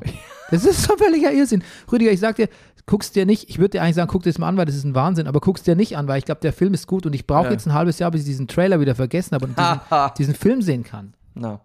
Ja, das Problem haben wir natürlich immer, wenn wir jetzt aus dem Kino kommen mit meiner Tochter, wenn dann der Sohnemann fragt, der jünger ist, wie ist der Film, wann darf ich den gucken? Das dauert noch ein bisschen, es dauert ein bisschen, den gucken darfst, was, dann kriegt er aber so mit, was da passiert. Also ich, er kann auch das erst wieder vergisst, rein, das wenn das vergisst er vergessen wieder. Also, ja. Na gut. Dann auf Netflix ist der neue pa Paolo Sorrentino, Film Hand of God, mein, einer meiner Lieblingsserienregisseure wegen Young Pope und, Okay. New, und New Pope. Ja, das, das ist sowas von auf meiner Liste, mein Ja. Gott, ja. Hand of God, Mhm. äh, über eine Kindheit in ähm, Italien. Okay. Fand ich auch nicht so gut, muss ich sagen. Ah. Fand ich auch et etwas wirr und artifiziell und nicht so gut rhythmisch. Naja, ich mag es ja nicht, wenn Filme so rhythmisch nicht gut sind. Nicht, Nee. läng- nicht länger als ein, eine halbe Stunde habe ich da nicht geschafft. Nein, naja. Aber vielleicht guckst du nochmal und ich gucke auch nochmal und dann sprechen wir darüber. Ja. Jetzt zu Tipp, der Tipp für dich, Rüdiger. Hier steht hier als Serie des Jahres Potentially für Rüdiger ja. auf, Hatten wir schon einmal diese Sendung, weißt du, ne? auf Magenta TV. Auf Magenta TV. Ja, The North Water. The North Wa- Das, also da ist ja schon, der Titel ist ja. Ich, Geht um ein erste Walfang. Folge die Flutburg. Was? Es geht um ein Walfangschiff. Okay. Hauptrolle als mörderischer und sehr, sehr, du, wir haben ja gerade gesagt, krummelig ist nicht immer gut, ne? Nee, ist In dem Fall schon. ja. Ähm, ähm, gespielt von, ähm, jetzt äh, habe ich kurz einen, jetzt will ich kurz einen Blackout. Äh, ich, ich, ich, ich äh, schiff mal drum rum. Das Ich ist eine, kurz Werbung. das ist eine, Res Jasmin Tee von. Nee, ja? also, das ist eine äh, Verfilmung von einem Roman auch. Ähm. Colin Farrell, jetzt fällt es mir wieder ein. Oh, Spielt diesen Also, äh, gehässigen Walfänger. okay. Ich, Colin Farrell bin ich eh dabei. Ja. Und das spielt er wahnsinnig gut und wahnsinnig bedrohlich. Und ich habe nur die erste Folge gesehen, mehr habe ich nicht geschafft, aber Rüdiger, du wirst es lieben. Die fahren nämlich auch in die, die fahren nämlich auch ins Nordmeer Mm. und fangen da Wale und Robben. Und Mm. das ist sehr das ist auch wieder sehr explizit und sehr brutal, die armen Tiere, ne? Mhm. Aber äh, ich hoffe, keine echten Tiere kamen zu Schaden bei den Drehs. Macht man, glaube ich, heutzutage nicht mehr. Nee, macht man nicht mehr. Ähm, es fängt mit, glaube ich, einem Dante, fängt es mit einem Dante-Zitat an oder mit dem Alexander Humboldt-Zitat? Ich weiß, war irgendwas mit alle Menschen sind in der Hölle oder so. Mm. Und so ist auch die Serie. Es ist so Ja. unglaublich düster und hoffnungsfrei und Ich glaube, Stefanovic. so, Ja. so der Trainer von Boris, meinst du? Ja, der Trainer, der Trainer, Der Manager? nee, der, äh, wie hieß er denn, der Trainer von Eintracht Frankfurt? Ah, ah natürlich Steppi. Nee, Steppi, ja, ja, Steppi. Stepanovic. Wie ist denn der Trainer, wie ist denn der Trainer von Boris? Ja, ja, du hast dieses RTL, ist, gerade, ist in aller Munde, ne? RTL-Doku. Äh, Film. Film, ja, ähm, Biopic. sagt man. Biopic, ich weiß es gerade nicht mehr, wie der Trainer hieß. Aber auch Ja, mir fällt es auch gerade nicht ein. Tiriak war der. Ion Tiriak. Das Ah, war das der Trainer? Ja, Ah, okay. ja, ja. Das war der nach, Ja. nach äh, wie hieß der erste Trainer, der Günter Bosch. ja. Ja, genau. Da kam Ion Tiriak. Ähm, The Northwater. The North Das könnte es sein für dich. Gut, das könnte, das Und könnte. sobald dann, man dieses Schiff betritt, hat man das Gefühl, okay, jetzt, wir sind Jetzt- alle fucked. wir sind, ja. Okay. Auch gesehen habe ich, ähm, könnte auch dir gut gefallen, auf HBO Hacks. Okay. Sagt das was? Nee? Äh, Gene Smart ist eine alternde oder ältere äh, Las Vegas-Comedienne Mhm. und äh, trifft auf so eine junge Gag-Schreiberin, die so ein bisschen Oh, gutes Thema. sehr egozentrisch ist. ja. Und, genau, und die müssen sich irgendwie zusammenraufen, damit sie beide wieder die Relevanz gewinnen, die sie schon mal hatten. Ja, ja. Das war ein großes Thema in meinem Comedy-Workshop. Hack. Wir mussten auch eine Woche nur Hack-Material schreiben. Also Comedy-Material, so richtiges Scheißmaterial, zu dem jeder äh, einen Witz hat. So, also was ich, was die gleichen Thema immer wieder. Wissen Sie, was meine Frau gestern Abend gesagt hat? So, das ist Witze dazu, solche Themen, das ist Hack-Material, ja. Ne, deshalb heißt es vielleicht Hacks. Ja, ja, natürlich, die- deshalb die- wird es Hacks heißen. Also ist, äh, genau, ja. Ja. Und dann ist noch das, gestern das neue, Also das Gegenteil von relevant, ja. gestern ist noch das neue äh, Aaron Sorkin, der neue Aaron Sorkin-Film angelaufen, Being the Ricardos Mhm. auf Amazon. Okay. Prime. Und ähm, Beim, genau, wenn man. Okay. das ist der Gartenversand, das ist Amazon Primel, ne? Ja, ich habe an der Ampel mal einen Aufkleber gesehen hier in Berlin, auch im Original Amazon Branding sozusagen. Wenn Prime bei dir klingelt, wird jemand ausgebeutet. Hm. Ich habe drüber nachgedacht. Ja, ich denke auch schon seit, Ey, la- seit schon mal- ich habe auch bei jeder Prime-Bestellung jetzt schon ein schlechtes Gewissen mittlerweile. Das, ja, ja. Weil ich muss hab- auch, ist furchtbar. Ja. Nee, sag du erst zuerst. Eine Bekannte hat so, ein, so eine Recherche gemacht über so Retourenwaren Mhm. Für so ein Podcast-Konzept. Mhm. Und ich habe mir ihr, ihr Thesenpaper da mal durchgelesen, zwei Seiten lang. Puh. Da ist es sehr deprimierend. Ja. Ich, deprimierend war ja auch, es war doch so ein verheerender Tornado in, auch hauptsächlich in Kentucky. Und das ist ja auch ein Amazon-Lager eingestürzt. Und auch eine Fahrerin hat gesagt, äh, Leute, hier verbarrikadieren sich die Leute. Ähm, es wird gerade sehr windig. Ich würde jetzt gerne mit den LKW nehmen und äh, zurückkommen. Haben die gesagt, nee, machst du nicht. Also, die haben mir das verboten. Du liefst hier weiter, lieferst weiter deine Pakete aus. Hm. Ja. Dann habe ich gesagt, da bestelle ich nie wieder bei Amazon. Eine halbe Stunde später habe ich Aachener Printen bei Amazon bestellt. Ja. Ja. Ja, Ich, ich bin da nicht stolz drauf. Ich mache das nicht mehr. Ich mache das nicht mehr. T take my word. ja, gar nichts mehr bei Amazon bestellen. Guter Vorsatz für 2022. Schaffe ich das? Ja. Ja. Ich glaube, ich schaffe es nicht, das kann ich jetzt schon sagen. Aber ich, Ich kann dir sagen, es gibt. aber ich Ja, werde es einschränken. ja, es gibt. Ja, Die Pandemie macht es einem aber auch nicht einfacher, muss man sagen. Ne? nee. Vielleicht müssen wir. Naja. Kann halt woanders bestellen. McDonalds ist ja im Laufe der Jahre, hat man das Gefühl, auch irgendwie besser geworden. Oder bilde ich mir das nur ein? Oder verkaufen die mir das nur? Wieso? Vielleicht schafft man das mit Amazon auch. Nee, du meinst, weil es jetzt we weniger Filialen gibt und du weniger mitkriegst, hast du das Gefühl, McDonalds wäre besser geworden, glaube ich. wahrscheinlich auch nicht. Ne? Und weil ich immer den Beyond Burger, Beyond Meat Veggie Burger natürlich esse. Ja? Gibt's denn da? Ich war schon ja. so lange nicht mehr bei McDonalds. Also es gibt einen ganz anständigen veganen Burger da, muss man sagen. und das ist der Beyond Burger. Ich, ich, äh, das wiederum hat, mir- meine ich irgendwie gehört zu haben. Aber Weil- nee, ich glaube, Beyond ist eigentlich besser. Als ich Vegetarier wurde, vor zwei Jahren oder zweieinhalb Jahren oder wann es Mhm. war, da gab es das nämlich nicht. Da Mhm. gab es keinen Beyond Burger bei McDonalds. Und so. seit, seitdem war ich da nicht mehr zum Burger Also es gibt auf jeden Fall den veganen, einen veganen Burger, aber es glaube ich wahrscheinlich nicht Beyond. Nee, ich glaube auch nicht. Es ist Within. Ja.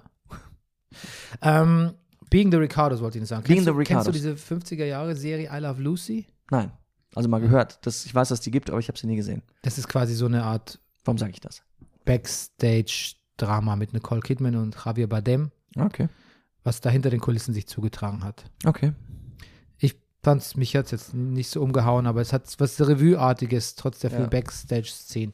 Ich wollte es nur mal erwähnt haben. Genau. So, muss auch gar kein Tagesordnungspunkt hier sein. So, jetzt aber endlich nach äh, einer, nach 50 Minuten zu den, ähm, du musst aufs Klo, Rüdiger? Ich, weil ich weiß, dass das jetzt noch einen Moment dauert, muss ich leider Gut. hier. Go right ahead.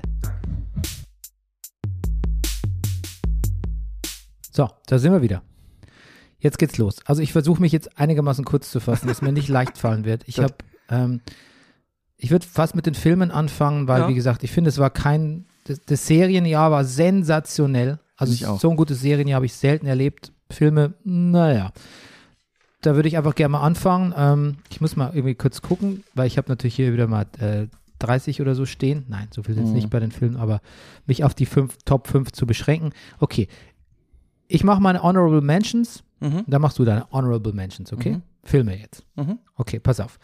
Ähm, Summer of Soul habe ich schon gesagt. Mhm. Judas and the Black Messiah. Mhm. Äh, ein Film über die das Black Panther Movement und so ein bisschen die Ah, ja, Querelen. Mhm. Querelen Haben wir mit dem FBI.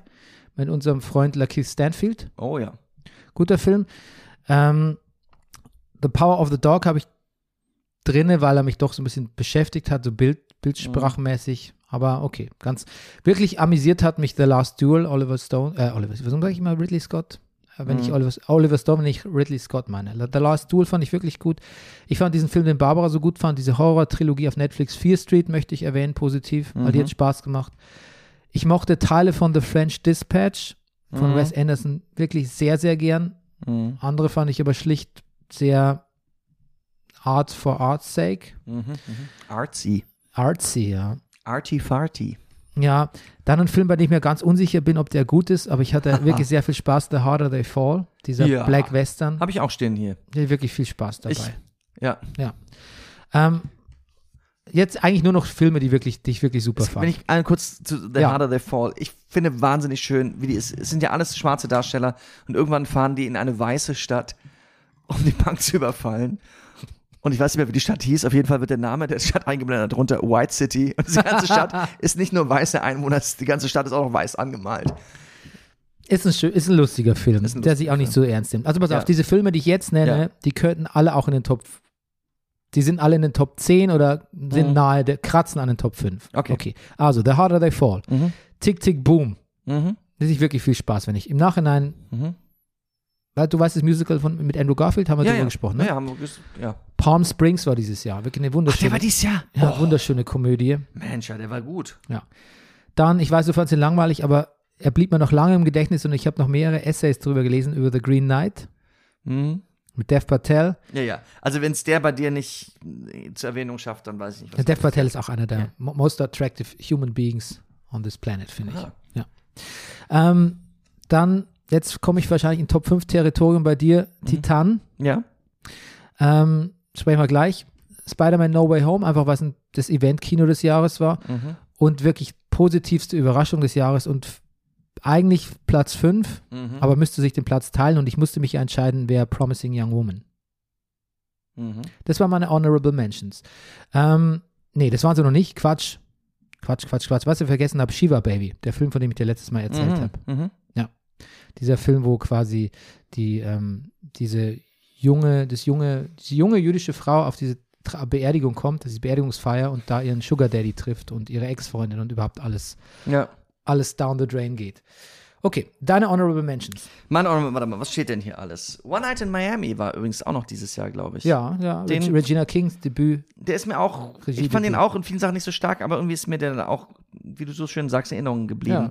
Insgesamt glaube ich, es gibt so eine Zeit, wo man wieder ins Kino gehen konnte in dem Jahr. Deshalb ist ein bisschen vielleicht bei mir der Effekt eingetreten, den ich habe, wenn ich lange keine Klamotten in Geschäften gekauft habe und gehe dann mal wieder in, in das habe ich auch schon öfter mal hier im Brennerpass gesagt, das Bild habe ich schon mal gebraucht, gehe dann mal wieder in Geschäfte und probiere was an und sehe mich zum ersten Mal seit Monaten, Wochen, Monaten in, in einer anderen Hose oder einem anderen Hemd, bin ich immer sofort so begeistert, dass ich immer alles kaufe und gut finde. Das passiert mir dann auch mal, wenn ich mal, mal wieder im Kino bin. Ähm, ist mir vielleicht ein bisschen passiert bei einem Film, der später mein, auf, auf Platz 5 ist. Ähm, aber auch bei äh, Benedict dann- Cumberbatch, The Courier. Ach so, ach so, so ja. Ah, Ja. okay. Den habe ich noch nicht gesehen, so, ein- so, so ein Spy-Drama auch. ja, Ne? sehr konventioneller Film, Mhm. wo ach, ist auch ziemlich, es geht nur um die Männer, ist also um die beiden, die haben auch Ehefrauen dazu, aber das ist alles so Beiwerk, auch es gibt noch so eine andere CIA-Agentin, das wird gespielt hier von der Fabulous Miss Maisel, deren Namen ich Mhm. mir jetzt na, nicht Mar notiert habe. Marvelous, Marvelous. Marvelous, Marvelous, ja. So, naja. Ich fand The Harder They Fall auch gut. The Power of the Dog habe ich auch unter den Menschen stehen. Ähm, ich habe auch Filme, die ich dieses Jahr für den Brennerpass nachgeholt habe. Ich kann nicht, also ich, mir hat The Prestige wahnsinnig gut gefallen. The Prestige ist ein Sub der Nolan-Film, der ja, Zau ja, ist ein dieser total Zauberfilm. Ist ein, ist, irrer Film. der macht alles, finde ich, also, oh, was habe ich denn gehört? Ich habe irgendeine Ankündigung gelesen, Christopher Nolan, wen er hat für, für einen neuen Film. Das muss ich gleich nochmal nachgucken. Da habe ich nur die Darsteller gehört und habe gedacht, oh, da baut sich was zusammen. ähm, ja, Promising Young Woman hätte es auch locker schaffen können in die Top 5, wenn ich drüber nachdenke. Ähm, und ich, da ich wirklich bis auf einen Film in den Top 5 keine Superhelden habe, ich muss sagen, von den Superheldenfilmen, die ich dies gesehen habe, ist natürlich ganz vorne dabei No Way Home von gestern Abend. Und ich fand Shang-Chi super. Mir hat Shang-Chi wirklich sehr gut gefallen. Ja, denn, den, oh ja, okay. Die erste Stunde Shang-Chi fand ich auch Ja. toll. Wenn, hätte er das Niveau gehalten, wäre er auch in die. Ja. Ja. Aber ja, ich mo- mochte die Darsteller sehr gern und auch wenn ich viel Aquafina gesehen habe in den letzten Jahren, ich finde, da war sie schon nochmal notwendig für den Film. Voll. Comic Relief. Ich, oh, na, Vom- also vom ohne Feinsten. Aquafina hätte ich den Film nicht sehen können. Und zumal die beiden auch wirklich das miteinander so schön sind. Ja. Ja, aber ähm, da waren, wobei in dem Film muss man eigentlich fast sagen, dass da eigentlich alle Darsteller, das, die Darsteller war eigentlich die totale Stärke von dem Film. Mhm. Da hat eigentlich alles gestimmt, finde ich. Ich finde, da, da krankt so ein bisschen an der Handlung und so ein bisschen im üblichen Marvel-Klamauk. Mhm. Aber ähm, also auch Sim, Simulio oder Simulu, wie man ihn spricht, glaube ich, Ja. der, der, der Shang-Chi, den Ja. fand ich auch wirklich super. So Ja. charming. Aquafina und ähm, Den Vater, ne? Den Bösewicht. Tony Ling Loing oder wie der heißt. Ja, und ich muss auch sagen, diesen ganzen haben wir gar nicht drüber geredet.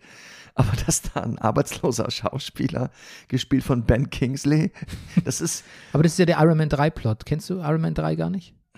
Daher kommt er doch. In Iron Man 3 kommt plötzlich der, ach, das, Man was er da erzählt, kommt der Mandarin vor. Und der Mandarin Ja, ist ja quasi so ein legendärer Marvel-Gegner gewesen. ja, ja. Und plötzlich stellt sich aber raus, es gibt gar keinen Mandarin, das ist nur ein arbeitsloser Schauspieler, der betrunken ist den ganzen Tag. Das war Ben Kingsley. Der ist quasi direkt aus Iron Man 3 importiert in diesen Film. Aber den habe ich doch gesehen, Iron Man Dry. Dry. Dry, ja, das ist ein anderer Film. Ah, Ach so, das ist der. Iron Man Dry ist ein Habe anderer ich Film. Iron Man 3 nicht gesehen? Das kann doch gar nicht sein. Das ist der Nachfolger von Iron ich Man vergessen haben? Okay. Mein Gott. Ja. Naja. Man kann schon mal durcheinander kommen. Okay, aber jetzt zu Ja. deinem echten Platz 5. Mein echter Platz 5 ist, brauchen wir auch gar nicht drüber, wir haben schon, wir haben unterschiedliche Meinungen zu dem Film. Ich, mir, mir hat er sehr gefallen, The Nest. Sean Durkin mit äh, Jude Law und ich habe ihren Namen jetzt hier nicht aufgeschrieben, deshalb sollte ich sowas überhaupt nicht anfangen. The Nest. Okay, ich kann es nachgoogeln für dich. Ja, danke schön. Ähm, willst du was kurz sagen, warum? Aber musst du auch nicht. Ich fand ihn, ich fand ihn, ist. Wir ich, können ja mal einen Satz zu Ja, bekommen. kann kurz, ich fand ihn sehr dicht, ich fand ihn überzeugend. Ich, so ein, so eine, so eine, so eine Familiendrama-Geschichte eines, wo eine ganze Familie so beinahe zugrunde geht an so einem überambitionierten Hochstaplervater. Mir hat das gefallen. Und auch einem Umzugsplan, der steckt auch dahinter. Der ist, ist auch ein bisschen. Das ist alles Krux, Plan ne? der Hochstapler, ja, Ja, ja, okay. aber ja.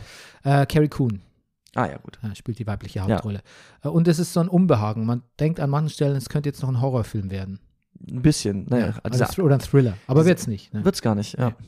Okay, gut. Mein Platz 5 ist Ja. ähm, Minari. Ja, habe ich. Kommt bei Haha. dir noch? Ja, der kommt bei. Dann sprechen wir, wenn es bei dir soweit grad, wie ist. weit oben der ist. Wenn es Okay. bei dir soweit ist. Ja. Okay. Dein Platz 4?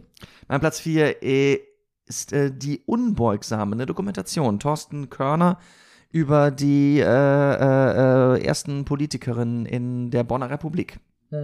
Hat mir sehr gefallen. Ja, habe ich nicht gesehen, muss ich nachholen, Ja. auf jeden Fall. Mein Platz 4 ist Dune. Ja, mein Gott, ja. Mhm. Ja, hast du ihn gesehen mittlerweile? Nein, habe ich nicht gesehen. Ah, okay, gut. Ja, habe ich auch schon drüber gesagt. Ja. eine gelungene Verfilmung von was, was generell so ein bisschen als unverfilmbar gilt. Ja. Und auch nochmal die Auseinandersetzung mit David Lynch's Dune, Mhm.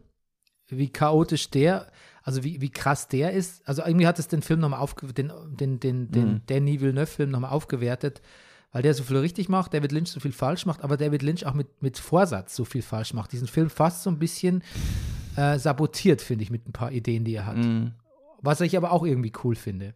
Ach, also diese ganze, und dann noch diese äh, Jodorowsky-Dokumentation, die wir Äh, mal das, gesehen haben, die- die- die wir Spaß, im ja. Hinterkopf hatten. Schöner Themenkomplex, deshalb Ja. tun auf Platz 4. Okay. Dein Platz 3, Titan. Titan. Okay. Julia Ducournau. Haben wir auch drüber geredet? Ja, Schon ein besonderer Film, finde ich. ja, auf jeden Fall. Mein Platz 3 ist Evangelion 3.0 plus 1.0 Thrice Upon a Time. Also es ist quasi die äh, Evangelion-Reihe. Mhm. Ich habe ja im Brennerpass sicher schon mal erzählt, ähm, dass ich das, ist- dass das mein Lieblingsanime ist, seit es auf Net Ja. Neon Genesis Evangelion, seit es auf Netflix kommt, dass es mein Lieblingsanime ist. Dass ich es sehr geliebt habe. Mhm. Und quasi, ähm, wo danach, nach dieser Serie, sind noch ein paar Filme entstanden, ähm, wo das nochmal ein bisschen neu definiert, das Ende nochmal neu.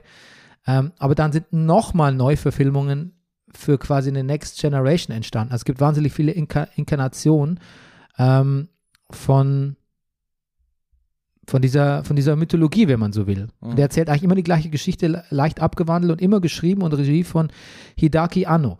Und ähm, jetzt Thrice Upon a Time ist quasi der vierte Spielfilm. Ich glaube, ich gibt alle auf Amazon Primel. Ähm, wo man das nochmal nachvollziehen kann, wenn man sich nicht die Serie reinziehen will. Wobei ich aber eigentlich die Serie empfehlen würde, wenn die noch auf Amazon, äh, auf, auf Netflix ist, weil die, ja, die ist halt der, der Urtext. Mhm. Aber auch der, der neue, also quasi der vierte, Der Urtext. der vierte Evangelion-Film ist einfach, ist, ist, ist toll. Ich liebe die Charaktere, mich berührt Mhm. es sehr. Ich finde es sehr spannend, ich finde es auch sehr unheimlich. Ich finde es, ich mag das einfach sehr. Es ist eh so ein bisschen so ein Anime-Jahr für mich gewesen. Das ist mein Platz 3. Okay. Platz 2 bei dir? Platz 2, The Suicide Squad. Nein. Mhm. Ich fand ihn wirklich gut. Unglaublich. Ich habe mich gestern auch mit einem Journalist unterhalten Ja. bei der Presseverführung von Matrix und der meint auch, es ist einer so seiner Wohlfühlfilme des Jahres. Ja, ich fand den, also wohlfühl, wenn ich an ein paar Ja. Bilder denke. Aber ich fand den, ich fand den eine extrem runde Sache. James Gunn, ne? Ja. Ich habe ihn noch nicht mal in meinen Honorable Mentions. Ich habe den, ich weiß nicht, Ich, ja, ich, ich erinnere mich noch, wie wir im Brennerpass drüber geredet haben. Und stimmt, das war der Tag, wo du The Green Knight und The in Suicide Na in der Nacht vorher, hast sie hintereinander Green, gesehen. Green Night in der Nacht Ja. vorher, so um 22 Uhr und dann am nächsten Tag mittags gleich den Dings irgendwie. Ja, Vielleicht war das die Kombi nicht gut irgendwie. vielleicht, ja, du, es hat so viel, hängt das manchmal Nee, oder es zusammen. war andersrum. Nee, ich habe erst Suicide Squad gesehen und dann ein paar Stunden später in der Abendvorführung dann sowas, genau. Mhm. Ja. Green Knight. Ich finde, da stimmte so viel an den, an den Figuren, an den. Ich mag die alle gerne. Ich, Musik war sehr gut. Ich fand den, ich, ich mochte, ich fand den richtig gut. Ja, ich weiß nicht. Ich muss ihn mir nochmal anschauen. Ich fand zu viel Music Drops, zu viel One-Liner, zu viel, zu viel Gewalt, zu viel Irres. Ich, ich mochte Ja. natürlich, Weißt du, das, also ich kann das alles verstehen, was du jetzt gerade so sagst, aber irgendwie ist es auch über die Filme, wir reden dann, ja, zu, natürlich klar, zu viel Gewalt oder Musik, aber ja, ich, ja, Aber zu viel Show. Alles könnte ich. man- Das ja. ist zu viel Show. ich mag Show. Ja, ich auch, aber irgendwie das kam bei mir nicht richtig an. Äh, Margot Robbie als Harley Quinn finde ich natürlich immer, immer gelungen. In Michael Cena war top. Michael Cena, Heißt der nicht so? John Cena, John Cena. der Wrestler. Ja, der Wrestler. Ja, es gibt eine Peacemaker-Serie jetzt dann, ne? Ist natürlich nicht so gut wie Bautista, aber Ja, Dave Bautista. da kommt natürlich niemand dran. Nein. Diesen traurigen. Ja, na gut. Ja, okay, gut. Gut, was ist dein Platz 2? Ähm, vielleicht schummel ich ein bisschen, aber ich weiß gar nicht, das kann man auch nicht als Serie, als getrost nicht als Serie definieren, ist nämlich das Get Back. Get Back. Ach ja, natürlich. Mensch, da bin ich gar nicht drauf gekommen. Ja. Doch, finde ich absolut. Natürlich. Kann man als Film sehen, oder? Ach, würde ich absolut als Film sehen. Ja. Schon, weil es ein Filmregisseur ist und weil es, ja. weil's, weil man es, würde das am liebsten hintereinander zeigen, glaube ich, Ja. wie ich ihn einschätze. Ja. Er sieht auch überhaupt kein Problem drin, so lange sitzen zu bleiben, glaube ich. ähm, es, es geht halt nicht anders. Ich glaube, ich, ja, das ist, ja, Ja, okay. ja, finde ich gut. Ähm, Platz 1? Platz 1 ist, ich weiß auch nicht, es, dass er so weit oben gelandet ist, dann letztendlich hat es dann zu geben, ist in der Tat Minari, ja. Hm. Weil es wirklich, weil es ein Kinofilm ist, weil es ein richtiger Kinofilm ist, weil er mir Figuren zeigt und eine Welt zeigt, die ich sonst nicht zu sehen bekomme und weil er eine Größe hat. Ja, das ist ein Film, weshalb ich ins Kino gehe. Hm. Ja, also zeigt das Bild von einer koreanischen Einwandererfamilie in den 80er Jahren in Mhm. Amerika. Ähm, und ähm, In ein ländliches Amerika. ja, ja. genau. Und ist, ähm, ich glaube, es ist tatsächlich auch ein Film fürs Kino. Da komme ich jetzt nämlich zu meinem Platz 1. Mhm. Weil ich habe Minari nämlich nicht im Kino gesehen und ich hätte, Ja. glaube ich, ihn gerne im Kino gesehen, weil ich mich Mhm. dann einfach besser konzentrieren kann. Mhm. Ähm, Hat es ja trotzdem auf meinen Platz 5 geschafft, insofern blieb ich schon dabei. Aber ich habe jetzt einen Film gesehen letzte Woche, Rüdiger, und zwar, ich habe gesehen, äh, auf vielen Platz, auf vielen Jahreslisten, irgendwie ganz weit vorne, ähm, von Hamaguchi, die äh, Murakami-Kurzgeschichtenverfilmung Drive My Car. Mhm. Und ich so, ach, läuft sicher wieder nicht bei uns. Was soll Mhm. der Scheiß? Hab einfach nur mal gegoogelt, Drive My Car, Berlin. Und dann kam heute Preview im Lichtblick-Kino in der Kastanienallee. Ach komm. Natürlich ausverkauft. Ja. Aber ich habe mir gedacht, ey, ich war noch nie in diesem Lichtblick-Kino. Das ist eines der Ja. älteren Programmkinos, Ja, ja. glaube ich, in Prenzlauer Ich Berg. vergesse das regelrecht, dass es gibt, ja. Ja. Ich fahre einfach mal hin. Und tatsächlich war ein Ticket übrig. Ja. Ich setzte mich da rein in ein schlauchartiges Mini-Kino. ja. Das ist fast kleiner als dieser, als dieser Backraum da von der Z-Bar, weißt du? Wo ich auch mal gelesen Ja. habe. Ja. Auch Und- ein schöner Raum eigentlich, aber klein, ja. Und der Film dauert drei Stunden. Wow. Er dauert drei Stunden und du darfst dich eigentlich nicht bewegen in diesem Kino, weil der Film ist so auf Stille ausgelegt. Der ist auch Mhm. so multilingual. Das ist schon ein japanischer Film mit Untertiteln, aber manchmal sprechen Leute auch Taiwanesisch oder so. Mhm. Oder Englisch. Und sobald du mit den Füßen raschelst oder nur deine Flasche zum Trinken ansetzt, belästigst du eigentlich schon andere Leute. Also du musst Mhm. dich sehr, sehr still halten. Du musst deine Maske aufsetzen, weil man Mhm. sitzt äh, auch nah zusammen. Mhm. Das heißt, manche Leute hatten auch echt hörbare Atemprobleme, habe ich gesehen. Und du kannst eigentlich nicht Sehr anders. schöne Szene, ganz kurz, in, Endga in äh, äh, No Way Home, wie Happy äh, da liegt und schnarcht und hat diese Schlafatemmaske auf. Ja? Das erinnert mich an eine Folge von Kirby Enthusiasm, die ich gestern okay. gesehen habe. Ähm, auf jeden Fall, du musst dich quasi in einen meditativen Zustand versetzen, Ah. weil du hast ja auch, irgendwann kriegst du auch Schmerzen, wenn du drei Stunden in so einem engen Kino. Also du musst Ja. dich quasi versenken in diesen Film. Okay. Und ich weiß nicht, ob mir der Film, und der ist auch sehr langsam und bedächtig und ich weiß nicht, ob ich, ich hatte einen Zustand der Erleuchtung, Rüdiger. Ja, Es, nie. es, es, da hätte ich meditiert eigentlich. Okay. In dem Film geht es im Prinzip um einen, man darf nicht so viel spoilern, aber es geht um einen Theaterregisseur und Schauspieler, der eigentlich ganz erfolgreich ist, der nach Hiroshima geht für ein paar Monate, um da ein Stück zu inszenieren. Ein Stück von Tschechow, weißt du, dem Mhm. Mhm. russischer Ja. Dramaturg. Ja, ja, ne? der Kirschgarten, die Möwe, ja. Genau, bekannt aus Schwestern. Gun auch, Mhm. dem, dem gewin- ge berühmten Plot-Device. Und ähm, im Zuge dieser, Zuge dieser Inszenierung muss er sich halt mit Sachen aus seiner jüngsten Vergangenheit auseinandersetzen. Und die passieren halt alle so in der ersten halben, dreiviertel Stunde des Films. Ich glaube, der Vorspann kommt auch erst nach einer halben, dreiviertel Stunde. Und es ist alles sehr langsam, sehr bedächtig, aber sehr, sehr schön und sehr ja, also es ist, es ist schon so ein bisschen wie ein Gemälde auch anschauen. Aber was dir gefallen würde, Rüdiger, Drive My Car ist der Film nicht umsonst, weil der fährt so einen alten, ist es ein, was fährt der eigentlich? Ist es ein alter Saab? Ich muss mal nachschauen, was der für ein Auto fährt, weißt du? Weil ich Mhm. darf dir jetzt keinen Scheiß erzählen, das ist wichtig Nee, für dich. mir jetzt keinen Scheiß. Ähm, dieser Regisseur, der fährt halt so ein altes Auto, an dem er sehr, sehr hängt und was er sehr, sehr pflegt einfach. Mhm.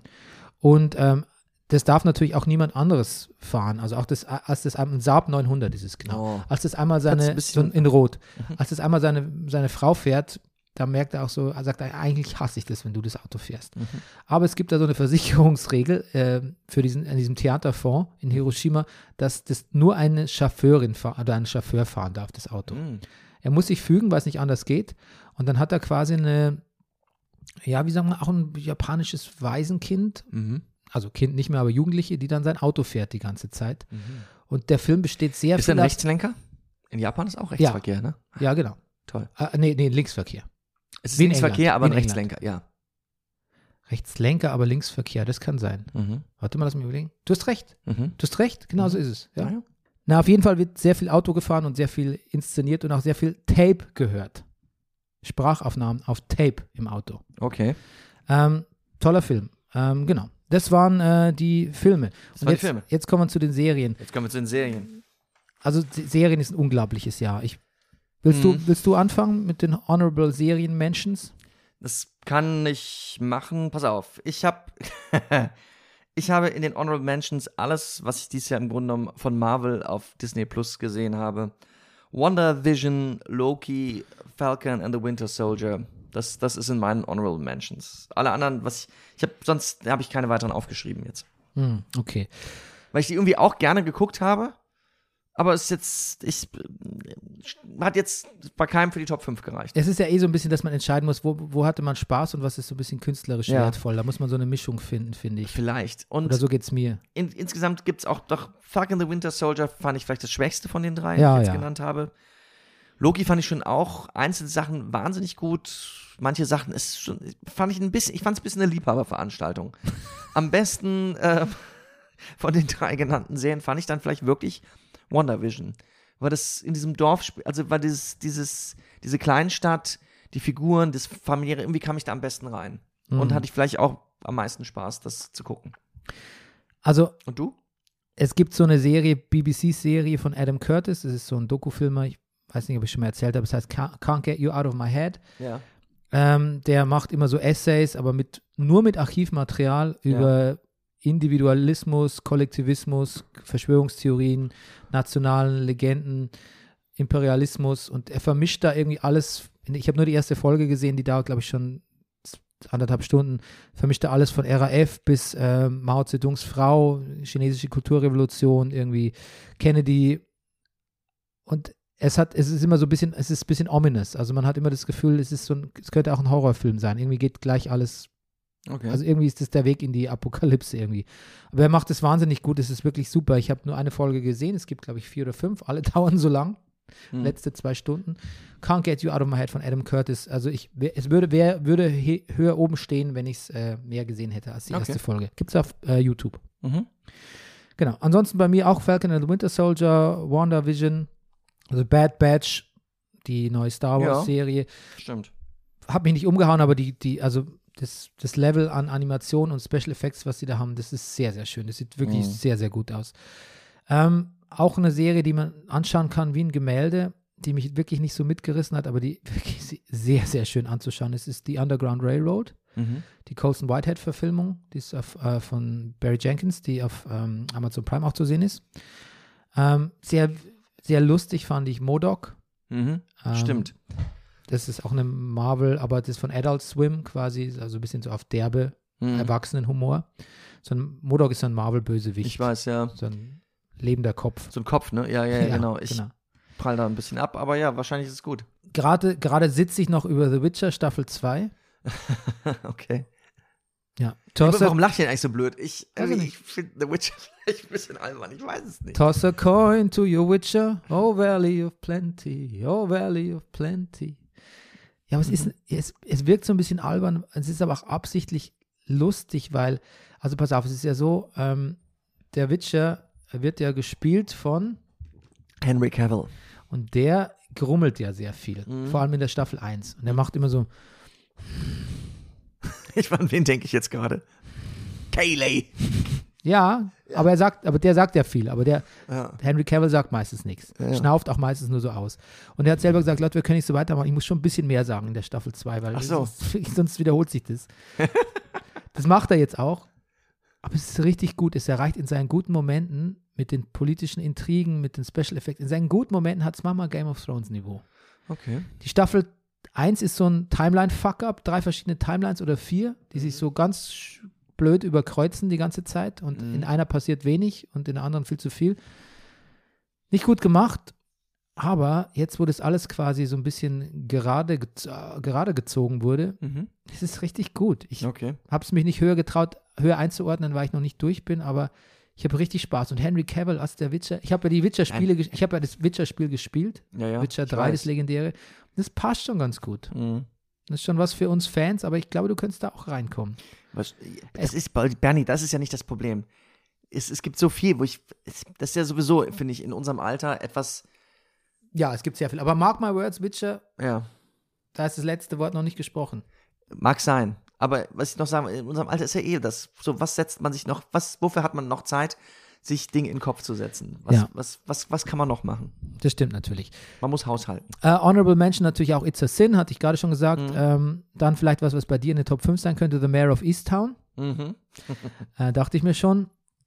Äh, jetzt geht ein Aufschrei durch die Massen, weil ich es äh, wahrscheinlich nicht in den Top 5 habe, ist Squid Game. Ja. Einfach weil es ein bisschen überdiskutiert wurde und Mhm. ich dann so ein bisschen den ursprünglichen Spaß dran verloren habe. Aber es ist natürlich eine tolle Serie. Mhm. Und ähm, ich habe gestern ein Zitat in einem Podcast gehört, äh, it really seems unfucked with. Also nach dem Motto, das ist die Mhm. künstlerische Vision. Da hat kein Studio irgendwie dazwischen geredet, mach doch mal so oder vielleicht wäre das schöner für Netflix oder sonst irgendwie. It's Ja, quite, sehr gute it's quite Beobachtung. unfucked. Sehr gute Beobachtung, ja.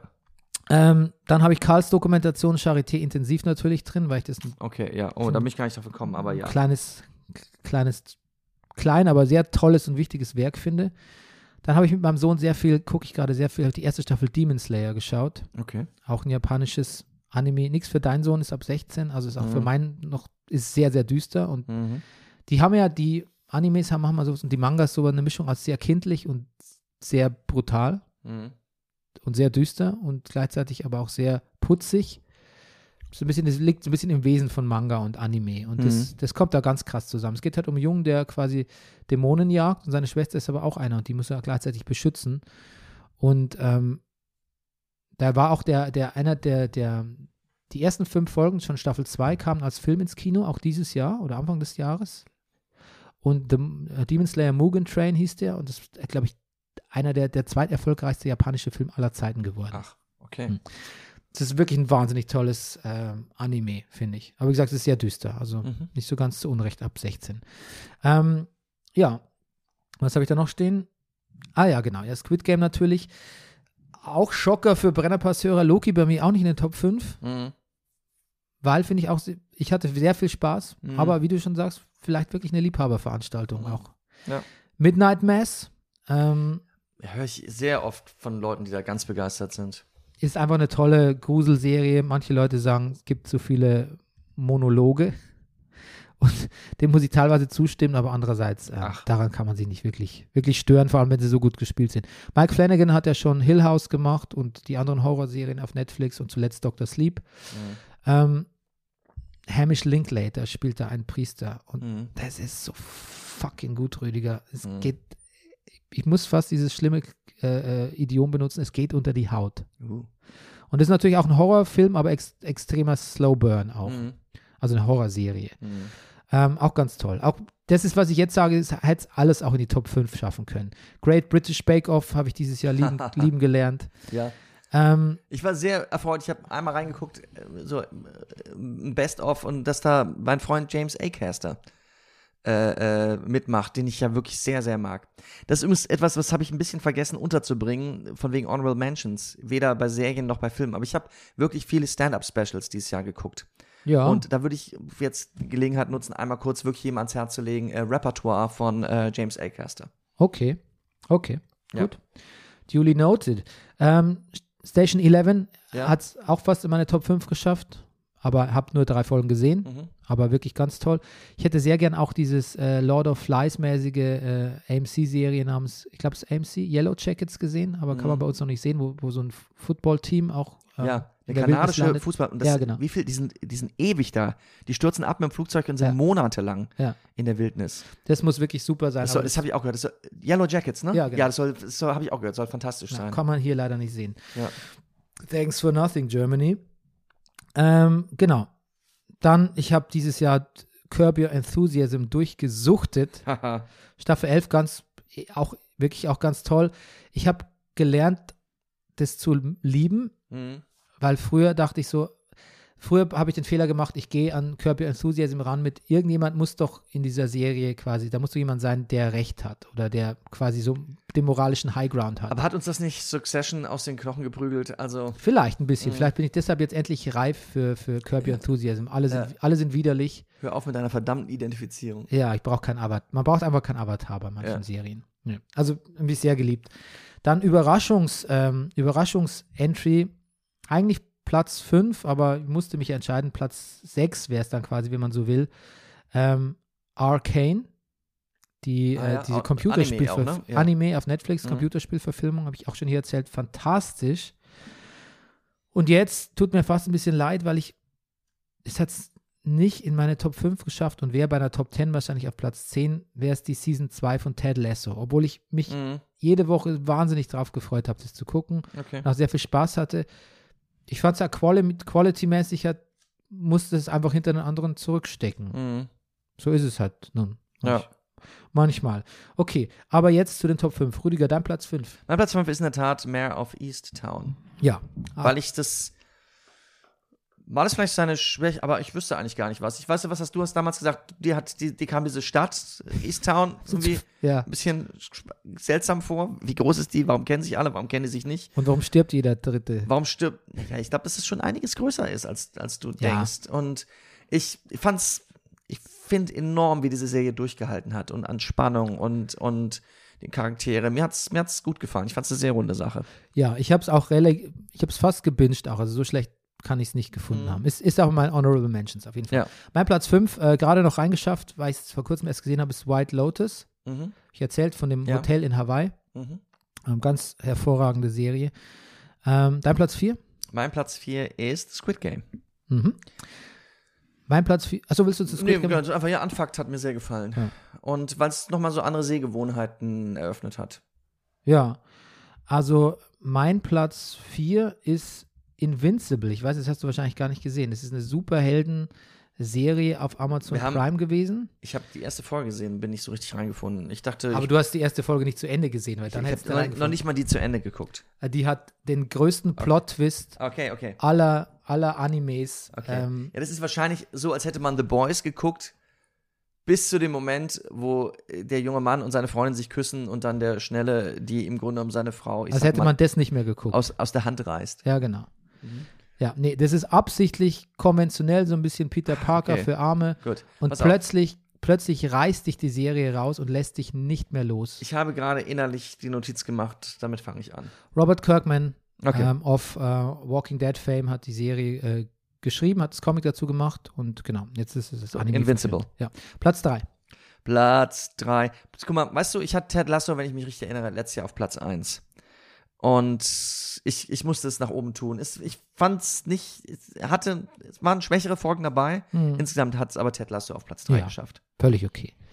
Mein Platz 3 ist Reservation Dogs. Ja. Mhm. Mhm. Und da muss ich aber dazu sagen, dass es eigentlich, das wäre eigentlich mein Platz 2. Mhm. Ich habe auf Platz 2 dann was genommen, was qualitativ nicht so gut ist, würde ich mal sagen, aber mir, mir mehr Freude bereitet hat in, Mhm. in dieser dunklen pandemischen Zeit. Mhm.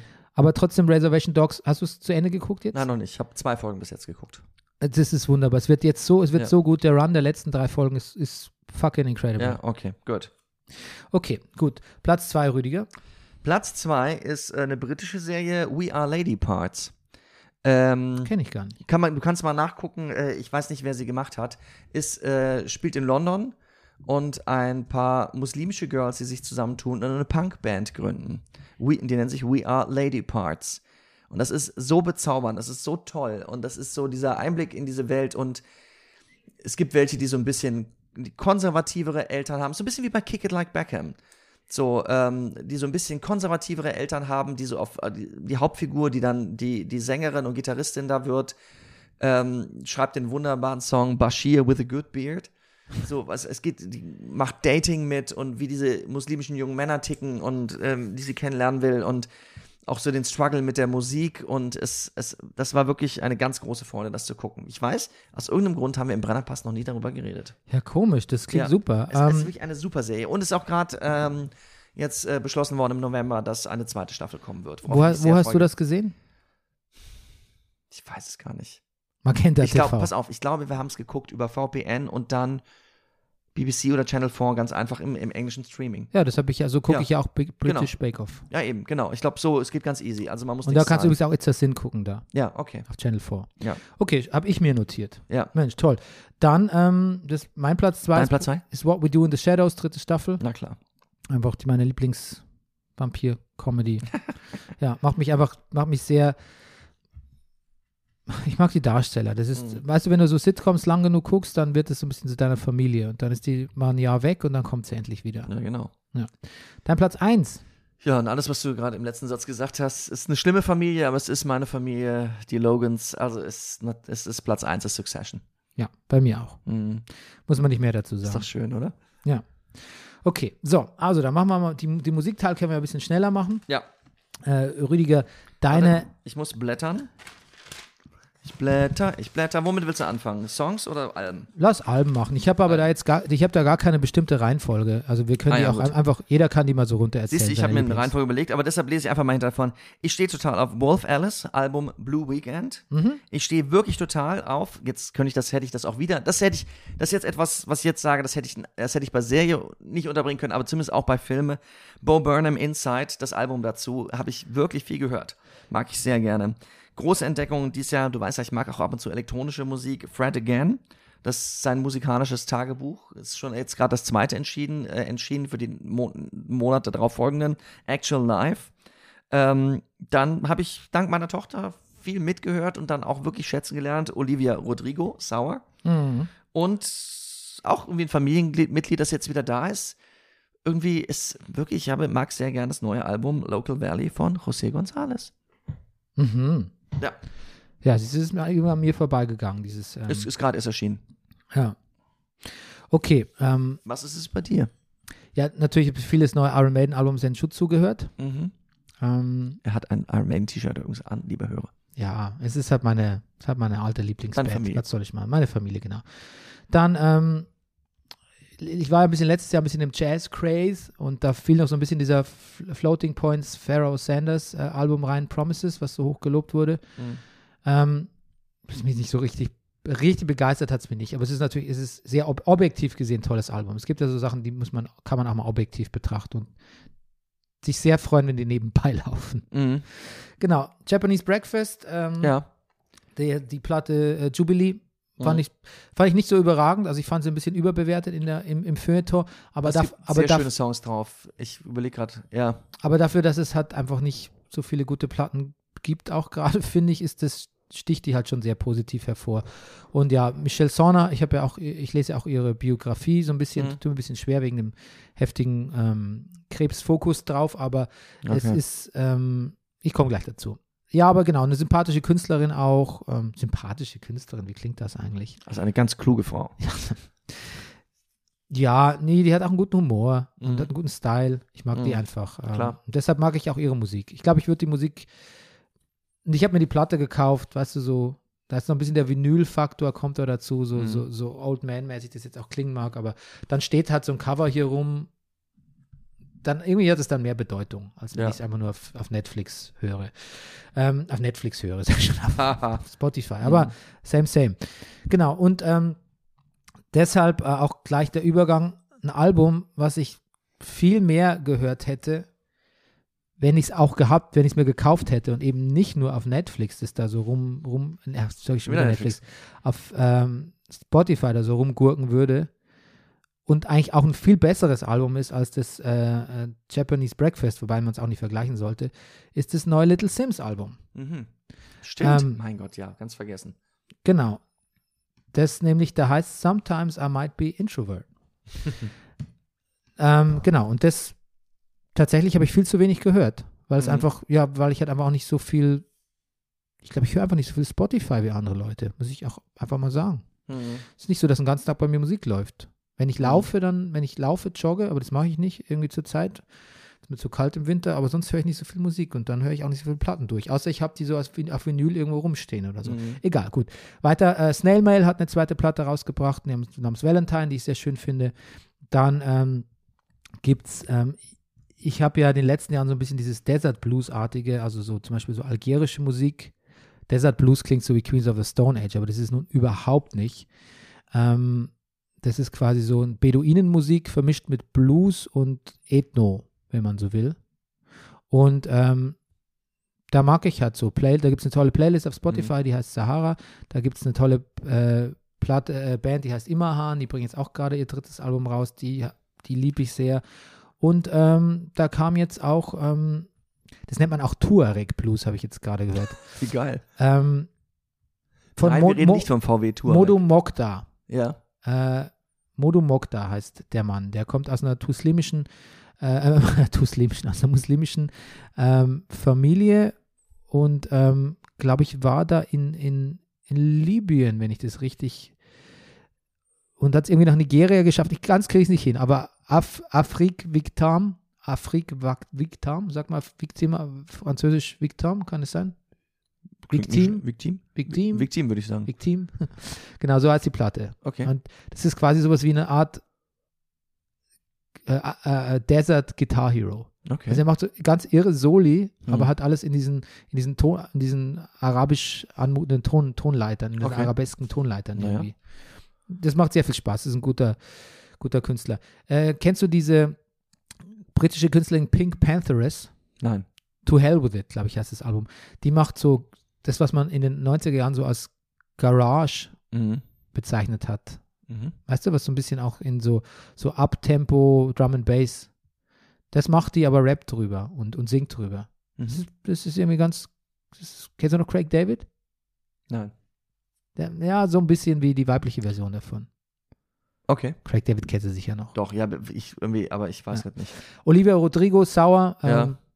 Das war ja seit Drivers, seit Drivers License, die Single, die ja quasi schon ein Jahr vorher fast rauskam oder so. Das war ja schon immer, alle haben auf das Album gewartet. Und es ist dann auch ganz gut geworden. Es ist so ein bisschen so wie, mich hat es ein bisschen an eine Mischung aus äh, Taylor Swift und Sheryl Crow erinnert. Mhm. ähm, mit einem modernen Touch. Touch, moderner Touch. Ja. Ich mochte Musikkritik ist nicht so leicht. nee, ich mochte, äh, außer man ist der interessanteste Es sei denn, man ist der interessanteste Musik, der das alles nicht nötig hat. Ich mochte auch Taylor Swifts Red Ja. normal. Das ist einfach ein schönes Album, finde ich. Das, Das, hat sie ja das, neu, das, was, neu das hat sie aufgenommen. dieses Jahr neu aufgenommen, ne? Ja, Ja, genau. natürlich. Mit der 10-Minuten-Version von, das Mhm. fällt mir der Name nicht ein, wo es um den Schal von Jake Gyllenhaal geht. Ja, Ich hab den Namen des Songs vergessen. ich auch. Ja. Ähm, gute Hardcore-Platte, bisschen innovativer, innovativer, innovativere Punk- und Hardcore-Platte ist Glow On von, Turn, von der Band Turnstyle. Das ähm, habe ich noch ein bisschen gehört. Mhm. Aber so richtig, richtig begeistert Musik habe ich nicht gehört in diesem Jahr, muss ich ganz Ja. ehrlich zugeben. Im Moment läuft noch meine Lieblingsweihnachtsplatte, weil du auch Jazz gesagt hast. Der Soundtrack, den, zu dem ich übrigens auch leider nicht letzte Folge in unserem Weihnachtsfilm völlig vergessen habe. Ich liebe den 60er, 70er Jahre, ich weiß nicht von wann genau er ist, Peanuts Weihnachtsfilm. Und da läuft wirklich, da läuft an, der Soundtrack ist so jazzig, weihnachtsliederig. Der, das ist meine wirklich mit Abstand liebste Weihnachtsplatte. Dicht Hm. gefolgt übrigens von vielleicht Geschenk von Erdmöbel, die ich auch gerne mag. Aber ähm, Wo du auch ein Video mitgespielt hast. Nee, das, nee, nee, das ist ein äh, anderer Song. Ah, genau, okay. Aber ein ein, Erdmöbelvideo. Aber in einem richtig. Erdmöbel-Video, Okay. ja, genau. Aber Gut. ja, Peanuts. Mhm, gut. Ja, dann, dann lass uns doch mal schnell ein paar Songs aufzählen. Ein paar Songs. Äh, ich sage The Walls Are Too Thin von Holy Humberstone. Like I Used To, Sharon, Etten, Sharon Van Etten mit Ang Angel Olsen. Chaise Long von Wet Leg. Fantastischer Song. Sommerhit, finde ich. Ja, Chaise Long. Äh, All Eyes on Me, Bo Burnham. Hat meine äh, äh, Stand-Upper, Schauspieler, äh, narzisstische, kann, kann ich eh, äh, anteilen. Du, du googelst gerade was, Bernie? Na, ich gucke, weiß für welchen Wet Leg Song ich äh, Ah, okay. ähm, in mein Dings hatte. Ja. Und ich hatte Wet Dream, nicht Okay. Chaise Lounge. Aber ich ma- Ja. kann mich gar nicht mehr an Chaise Lounge erinnern. Aber gut, Ja. muss ich notiert. Und äh, Fred Again, da mag ich vielleicht, habe ich rausgepickt den Song Kyle. Hm. Ja. Ich habe Ich weiß nicht, ich glaube, der ist dieses Jahr rausgekommen, oder? Danger Dan, eine gute Nachricht. Mhm. Hat mich sehr, Ja, muss, muss wohl schon rein. der hat mich sehr, hat mich sehr berührt, muss ich wirklich sagen. Also Ja. ähm, schäme ich mich auch nicht dafür. Dann gibt es einen wirklich wahnsinnig guten Little Sims Song, Point and Kill. Mhm. Der ist super. Dann hat Ghost zu dem neuen Halloween-Film einen Soundtrack-Song beigesteuert, der heißt Hunter's Moon. Der ist toll. Dann gibt es so eine Funk, for, for lack of a better term, so eine Funk-Impro-Band, die mir ähm, durch Vampire Weekend vorgestellt wurde. Die heißen Goose. Mhm. Die haben eine EP gemacht, wo sie so ein Stück, was so ein bisschen Hawaii-Blues-mäßig klingt. Das heißt Butter Rum. Das, ich, das macht mir wahnsinnig gute Laune. Hey Butter Rum. Hey Butter Rum. Ähm, weiß gar nicht, ob es von diesem Jahr ist, aber egal. Be Sweet von Japanese Breakfast ist natürlich der tollste Song von dem Album. Ähm, die Iron Maiden Single The Writing on the Wall, als nach ähm, was weiß ich wie vielen Jahren äh, erstmal wieder eine Iron Maiden Single prämiert wurde und ich quasi gerade in Spanien saß auf so einer Strandpromenade und äh, zu meiner Begleiterin gesagt habe, du, ich muss jetzt mal kurz ans Handy, weil ich muss da ist jetzt gerade die Videopremiere von einem neuen Iron Maiden Song und dann die ersten Töne von einem Iron Maiden Song ohne Kopfhörer mit dem Handy gehört habe, da an so einer Spanisch, spanischen Costa Brava Küsten, Stahlküste irgendwie. Das war natürlich schon unglaublich mit seiner Band, seiner Ba- Band wieder zu begegnen. Im ersten Auslandsurlaub seit Jahren, muss man Mhm. natürlich auch sagen. Die Killers haben eine Platte gemacht über äh, die Gegend, in der sie aufgewachsen sind und wie schlecht es den Leuten da geht und was die so über Arbeitslosigkeit, also quasi ein bisschen eine Sozialarbeiterplatte. und da gibt es einen Song drauf, der heißt äh, Sleepwalker. Mhm. Der ist ganz wunderbar. Platte an sich ist ein bisschen Fahrt, aber von Snail Mail auch die Single Valentine zum entsprechenden Album super. Äh, es gibt so eine neue Girlband, die heißt Pom Pom Squad. Mhm. Die haben jetzt, habe ich gesehen, deine Frau hat es irgendwie gepostet, die haben jetzt Popular von, ähm, weil die sind beim selben Label, selben Label, die haben Popular von Nada Surf gecovert. In der Originalschule aufgenommen, das Video, wo auch Nada Surf damals das Video aufgenommen haben. Und Matthew von Nada Surf, glaube ich, sogar dabei im Song. Singt da sogar Backgrounds. Und Pop Pom Squad ist so eine, so eine, so eine nicht All-Girl-Band, aber mit einer Girl-Sängerin. Und die haben einen Song gemacht, der heißt Head Cheerleader. Mhm. Der ist fantastisch. Äh, von der Olivia Rodrigo-Platte fand ich Enough for You Mhm. toll, weil er mich so an, an einen Sheryl Crow-Song erinnert hat aus meiner Studienzeit, an dem ich sehr hänge. Tom Morello, der Rage Against the Machine-Gitarrist, wenn der so Musik macht mit anderen Leuten, auch durchaus zeitgemäßen Leuten, das ist immer ein bisschen, bisschen cringe, finde ich das manchmal. Weil er macht dann so seine Rage-Riffs, aber mit so elektronischen Beats und so. Not my cup of tea. Aber ähm, einen Song, sehr guten Song hat er mit Grandson gemacht, äh, nämlich Hold the Line. Der ist wirklich wahnsinnig super. Dann tolles Video, da muss ich auch das Video dazu sagen, wahnsinnig tolles Video und super Songs von Doja Cat Woman. Ich weiß nicht, ob du das mal gehört hast. Um mal was Deutsches drin zu haben, von Materia, Niemand bringt Martin um, finde ich sehr lustig. Okay. Und von der Antilopen Gang ist ein alberner Ja. Song, aber es muss auch sein. Si Claro. Ja, ja. Hast du mal gehört? Ich, ja. Si Claro. Genau, von der erwähnten Pink Pantheress, äh, Pain ist ein toller Song. Es gibt einen sehr schönen Hip-Hop-Song, Isaiah Rashad fe featuring Lil Uzi Vert from The Garden, der ist toll. Ich mag diese Lordi Solar Power Single eigentlich ganz gern, weil ich irgendwie gut finde, dass die jetzt so strandmäßigen. Heißt du nicht Lordi? Nee, Lord, ja. Ich sage immer Lordi. Ich weiß. Okay. Ich weiß. Ich weiß, wir haben schon mal darüber geredet. Okay. Aber ich dachte, damit die Hörer wissen, was gemeint ist. Und Barbara sagt auch immer Lordi. Ich weiß, dass auch Barbara das hat. Ähm, okay, aber auf jeden Fall ähm, toll, dass sie so ein Strand-Surfer, Ja. Ja. Album aufgenommen hat. Finde ich auch. Bob Burnham, All, Eyes- All Eyes on Me. Mhm. Natürlich der große äh, Hip-Hop-Hit des Jahres, Polo G, Rapstar, den auch mein Sohn immer hört. Mhm. Der ist schon auch wirklich ganz, ganz Mhm. gut. Und mein das absolute Special Menschen kriegen zwei Coverversionen, Rüdiger. Jetzt kommt's. Und zwar, es gibt eine Band, die heißt Brass Against. Ja. Also ich muss dazu sagen, nach Matrix 1, dem Film, kommt ein Rage Against the Machine Song, Mhm. direkt im Abspann. Der ist Mhm. Wake Up. Das ist Mhm. einer der besten Rage Against the Machine Songs. Und der kommt auch im neuen Teil. Und da war, aber- der war eine Coverversion. Ich weiß Mhm. aber nicht genau, von wem der gecovert wäre. Ich weiß, glaube nur, dass da eine Frau sang. Mhm. Und ich musste dann auch aus dem Kino wegen besagter Situation Mhm. und habe jetzt gegoogelt. Ich weiß auch gar nicht, ob ich es richtig gefunden habe, aber ich habe letztlich ähm, eine Band gefunden namens Brass Against, die Rage Against the Machine covert. Und ähm, die covern dieses Wake Up und es ist, ich glaube ja immer, ich sage ja immer, dass, oder ich glaube, dass niemand so gut rappen kann, die, die Texte von Rage Against the Machine wie Zack de la Rocca. Aber die Sängerin, die Brass Against Sängerin Sophia Urista oder Mhm. Urista, keine Ahnung, die kann es. Die ist der Mhm. weibliche Zack de la Rocha und die macht Mhm. es so gut. Die hat auch so einen ganz krassen Instagram-Account, wo sie oft auch mal nackt zu sehen ist und immer nur so, also sie hat körperbetonte Fotos und mit ihrer lesbischen Freundin knutscht und ihre Muskeln zeigt. Krasse Frau, hat wohl auf einer Festivalbühne auch mal ir irgendein Fan anuriniert. Ja, das, ja, ich weiß. Das weißt du. Mhm, ich Hey, hab's, ich, Bernie, ich hab's gesehen. du hast es gesehen, Mhm. aber nicht, du warst nicht bei dem Festival. Ich war nicht bei dem Festival. Nee, ich wurde, nein, ich hab's gesehen, ja.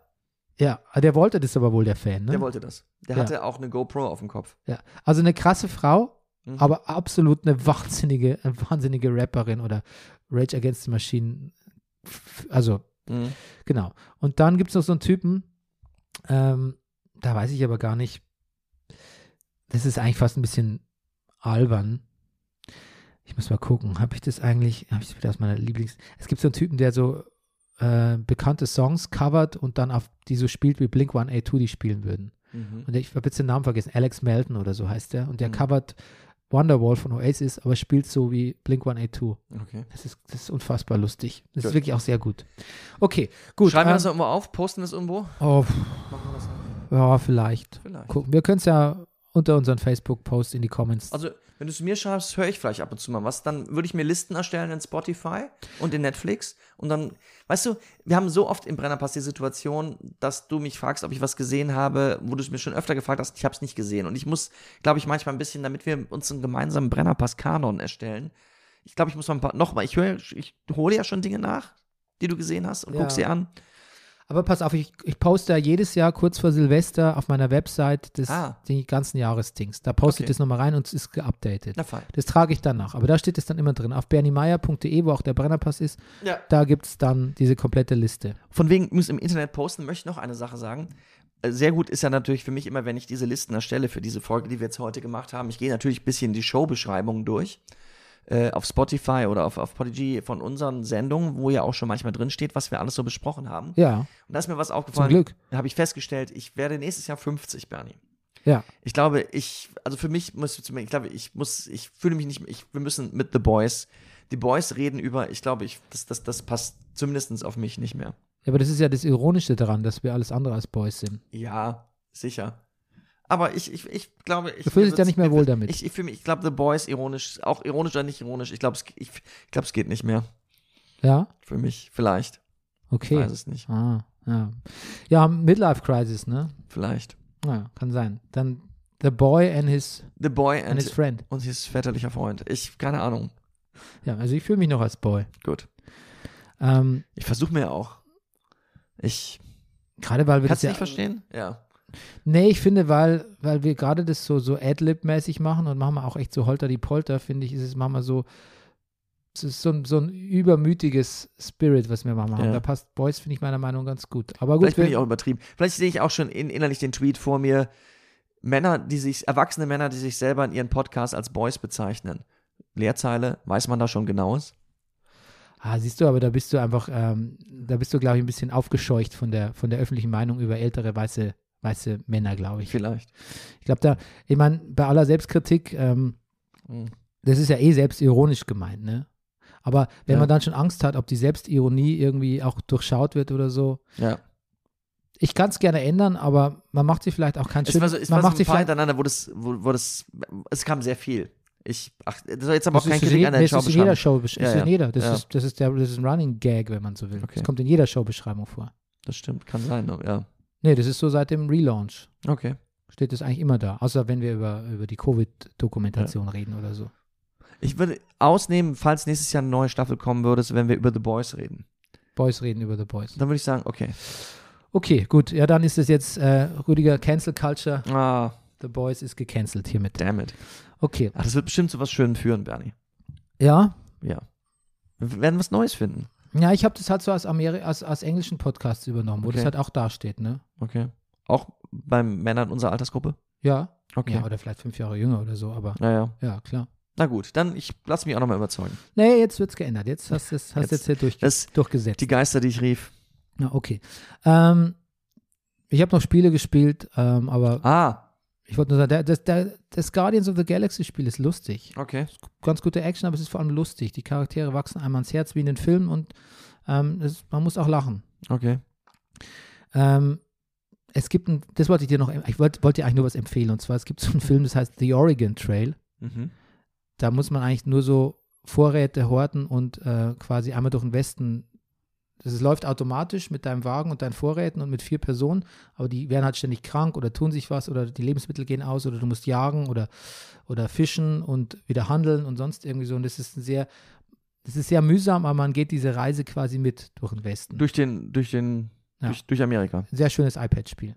Ja. Ja. Ach. Genau. Ansonsten habe ich nichts Neues gespielt. Ich glaube, ich habe Bioshock Infinity e- endlich mal nachgeholt, was ein super Spiel ist. Ich habe Black Flag gespielt und habe es geliebt, die, Mhm. dieses Assassin's Creed Piraten-Ableger. Mhm. Sonst nichts zu berichten. Bernd, ich kann dir nur sagen, ich hatte einen kurzen Age of Empires Anfall zwischendurch, wo ich das mal wieder gespielt Kann habe. ich sehr gut nachvollziehen. Auch online mal gegen andere Leute wieder. Das war schon.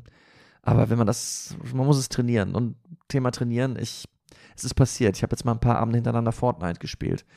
Aber meine Oh. ersten Kills gemacht. Das ist schon, wenn du das, boah Gott, ey, wie oft du dich über dieser Insel abspringst und äh, you don't know what the fuck is hitting you. Also, also wenn du es dann zum ersten Mal schaffst, aber es ist natürlich, also um da gut zu werden, du lieber Himmel, was man da alles können muss. Ich habe es nie gespielt. Nie. nie. Nie. Noch nicht mal zu Gesicht bekommen, glaube ich. Ah, naja. Ähm, genau. Was hast du? Hast du noch einen Buchtipp? Ein Buchtipp. Ähm, ja, ich habe, also ich lese gerade ganz begeistert, ist aber hat schon, weiß ich nicht, vor fünf, sechs Jahren schon einen Pulitzerpreis, glaube ich, gewonnen. Äh, The Goldfinch, der Distelfink heißt es, glaube ich, im Deutschen. Ähm, Donnertat ist wirklich ganz wunderbar. Spielt, Hauptfigur ist ein junger Mann, der in New York lebt mit seiner Mutter und es passiert was Tragisches und dann lebt er eine Zeit lang in Las Vegas. Und diese Episode, wie der in Las Vegas lebt, bei seinem Vater mit seiner neuen Frau und der da als Spieler arbeitet und sie arbeitet in so einer Bar und die wohnen in Las Vegas so. Das will ich irgendwie mal ein bisschen genauer erzählen. Ein bisschen weiter draußen. Also die landen in Las Vegas und fahren dann den Strip entlang und dann fahren sie und fahren sie und fahren sie und fahren sie. Und es kommen immer Reihenhäuser, Reihenhäuser, Reihenhäuser, Reihenhäuser, Reihenhäuser und die wirken irgendwann immer unbewohnter. Und die sind teilweise auch neu gebaut, aber sind neu, etwas, was man ja auch teilweise in Deutschland nach der Wende beobachten konnte. Dinge wurden neu renoviert und sind dann wieder verfallen. Und so ist das auch ein bisschen mit diesen Häusern da. Und die haben alle Swimmingpools im Hintergrund, die aber auch alle schon dreckig sind und nicht gereinigt werden. Und dann, je weiter draußen man ist und fährt schon kein Bus mehr hin und Domino's Pizza liefert schon gar nicht mehr dahin, so weit draußen ist dann. Da haben die dann ein Haus, was an sich total großzügig ist, aber auch total verfallen ist. Und wie furchtbar das da ist und dass er dann in der Schule ist mit lauter anderen Schülern, deren Eltern genauso sind, die aus irgendwelchen komischen Gründen in, in was heißt komische Gründe, aber in Las Vegas leben und da arbeiten aus in, in diesen ganzen Jobs, die halt so eine Stadt wie Las Vegas auch braucht und die kommen aus aller Herren Länder. Das, das ist zum Beispiel eine ganz wunderbare Episode. Also ich, also der Distelfink, The Goldfinch, ist ein tolles Buch. Genau, jetzt habe ich das ein bisschen ausufernd erzählt. Nein, toll. Ja. Ich habe Christian Kracht Eurotrash gelesen, ganz einfach natürlich, weil ich ein großer Fan damals war von, das heißt Fan, aber irgendwie hat es mich erwischt, das Buch Faserland. Oh, Eurotrash ist natürlich nicht so gut. Ich fand das Buch von Dilek fand ich wirklich gut, Vater und ich. Ich habe von Matthew McConaughey gelesen, Green Lights, Eine Bi Autobiografie. eine Autobiografie, was er Ah, vielleicht so ein bisschen nice. Vorbereitung geschrieben hat auf sein politisches Engagement, was er glaube ich auch schon wieder ein bisschen zurückgerudert ist. Die Zeiten sind wahrscheinlich auch einfach zu heftig. Irgendwie mochte ich auch das. Großartig fand ich auch irgendwie Schäfchen im Trockenen von Anke Stelling. So Baugruppen in Berlin. Ja, das ist ja eine Freundin von Ja. Daniela. Ja. Ähm, ich kann es nicht, ich kann sowas nicht lesen. versteh kann ich sowas auch. nicht lesen. Da dreht's, dreht's mir. Äh, Anke Stelling, ich habe die auch, schon- also Ja. auch schon in meinem Laden Ja. gesehen und so. Das ist wirklich einfach, glaube ich, eine sehr tolle Person, vermutlich. Also Ja. macht einen sympathischen Eindruck, aber ich kann das nicht lesen. Da dreht es mir alles um. Weil du die Leute, die so Baugruppen machen, so schlimm findest oder das ganze äh, Milieu oder das. Also, das ist eine Mischung aus, ich finde die Leute so schlimm, aber ich erkenne mich auch zu sehr wieder. Das ist, Ja, das, ja, ist, genau. das ist alles ist da, alles ist Ja, da ja. schlimm. Aber es, ihr geht's ja nicht anders. Aber ja, ja, ja, klar, aber das möchte ich mir, also Verstehe ich auch. Kunst muss ja manchmal auch Freude machen. Nein, ne? nein. Manchmal musst du wehtun und manchmal musst du Freude machen und ich, Ja. es tut mir zu weh. Also wenn du jetzt nicht noch deine Bücher sagen würdest, dann würde ich sagen, das ist ja fast ein Schlusswort. Kunst muss manchmal auch, aber ja. Ja, Was- ich lese Mich Michelle Sauna, Crying Ja. at Age Mart. Ähm, und ich lese es, glaube ich, schon seit Monaten, weil ich immer nur so seitenweise vorankomme. Es ist wirklich super geschrieben. Ich bin sehr beeindruckt von ihr, wie sie schreibt. Also gerade auch die ersten Kapitel, die sehr, und wenn sie Essen beschreibt, das ist wirklich wunderbar. Aber es geht halt auch um ihre krebskranke Mutter und Mhm. wie die halt so, deren letzte Zeit. Und das kostet mich ein bisschen Überwindung, muss ich sagen. Aber es ist trotzdem Mhm. ein tolles Buch. Ähm, ich habe ein Buch über den Mond gelesen, ein Sachbuch von Ben Moore, Moon, Past, Present and Future. Auf Deutsch, der Mond, der Mond, eine Biografie. Ja, Entschuldigung, wie heißt der? Der Autor? Ben Moore. Moore. Okay, ich Ja. habe kurz Moon verstanden. Ich dachte, der heißt doch Ben Moon. Okay, Ben Moore, alles klar. Ja. Ähm, ich habe John Krakauers Into Thin Air gelesen, ein fantastisches Buch. Ähm, und ich lese jetzt gerade, das ist sehr nerdig. Und das ist auch echt nicht alles. Es ist auch teilweise nicht unbedingt so gut. Paul McCartney Lyrics. Ja. Aber auf der, nicht in der 70 Euro gebundene Dussmann-Version, Goldschnitt. Goldschnitt, sondern äh, in der, auf, der auf dem Kindle. Ha, okay. Ja, aber Das, das, jetzt kommt gebrauchtes Taschenbuch Nein, von, das- von Medimobs. ja, aber das reicht auch vollkommen. Und es gibt halt eine Spl äh, Playlist auf Spotiflix. Ja, sehr gut. Mhm. Und ähm, Entschuldigung, Spotiflix Prime. ja, genau. Und da kannst du halt einfach Spotiflix Prime Plus. Mhm. Und da kannst du halt einfach das Dings nachhören, die ganzen Songs. Und ich habe halt Ja. wirklich große Lücken in meiner Paul McCartney Audiografie, was halt so Wings und Solowerk betrifft. Und dann lerne ich halt was dazu. Und Paul, McCartney erzählt ein bisschen vom Pferd und seiner Kindheit und sonst irgendwie. Und es Ich ist mag so einfach Musikbücher. und es ist nett. Du liest mal ein Ja. Kapitel, dann legst du es wieder weg, dann liest mal wieder ein Kapitel. Ja. Es ist einfach schön. Questlove hat auch so ein Buch. Aber ja, gut. Na fein. Ja, und dann möchte ich noch Podcast-Tipps habe ich noch. Ah, Ja, Okay. und zwar, ich habe sehr spät äh, diesen Podcast gehört, äh, ein Jahr nach Hanau. mhm. Ähm, der war sehr, sehr moving und sehr gut gemacht einfach. Ich höre ständig diesen Film-Podcast The Big Picture, Mhm. den ich eigentlich sehr gut finde. Ich mag diesen bisschen zynischen, oder zynisch ist er gar nicht. Ne, er ist eigentlich sehr ehrlich, aber er hat sowas, er hat sowas Dystopisches an sich. Sean Fantasy und mit Amanda Dobbins zusammen moderiert er und sprechen halt über Filme. Und der macht diese Movie Drafts immer, wo sie halt so, wie so bei so Football Drafts, ähm, so die besten, aus erfolgreichen Kinojahren die besten Filme quasi draften, ne? Gucken, wer das bessere Roster dann hat. Es ist sehr amüsant. Ähm, Sean Fantasy ist gerade ähm, Vater geworden und wie hat viele Eltern ähm, sie werden selbst die kleinsten, also versuchen, die wird halt in jedem dritten Satz wird irgendeine Referenz, jetzt wo ich auch Vater bin, untergebracht. Mhm. Wenn er mich hört, guter Sean, ja, cut, cut it short, ein bisschen, aber sonst ein wahnsinnig toller Podcast. Äh, 60 Songs That Defined the 90s kann ich nur äh, ähm, empfehlen bei Adam Neyman, der Moderator wirklich so, so den Case macht für verschiedene, verschiedene Songs, warum die wichtig für die Epoche waren, was die mit ihm gemacht haben und vom Hundertsten ins Tausendste kommt. Ähm, sehr schön, beste Episode, die ich bisher gehört habe, war die ähm, Tori Amos Mhm. Tori Amos Folge. Ich glaube, Professional Widow war es. Ich weiß nicht. Nee, oder Cornflake Girl war die, der entsprechende Song. Und wirklich ein wahnsinnig guter Podcast ist Slahi ähm, vom NDR, vom NDR oder WDR. 14 Jahre Guantanamo. Mhm. Über, äh, mit einem Journalisten und Moderator, also einem Journalisten und der sich lange mit äh, Slahi beschäftigt hat. Jemand, der 14 Jahre, der lange in Deutschland gelebt hat und der 14 Jahre in Guantanamo, Guan, Guantanamo zu Unrecht äh, saß ähm, der sich viel mit dem beschäftigt hat und den interviewt hat. Der kommt auch selbst zu Wort und einem Journalisten, der quasi den Podcast moderiert.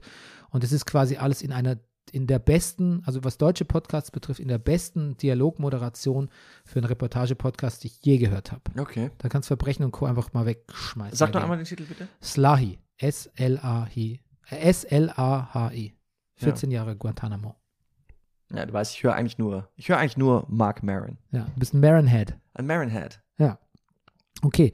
Ähm, wir sind am Ende. Zwei Stunden first. Wow. Ähm, Naja. Aber wir sehen, wir hören uns ja auch eh erst wieder in der ersten Januarwoche. In der ersten Januarwoche, wenn, Ja. wenn, wir machen's. Ja, Ja, irgendwie machen wir es. gut. Okay, dann frohe Weihnachten euch allen. Ja, Frohe Weihnachten dir, Rüdiger. frohe Weihnachten euch allen und frohe Weihnachten dir, lieber Bernie. Ja, bis dann. Bis dann, tschüss.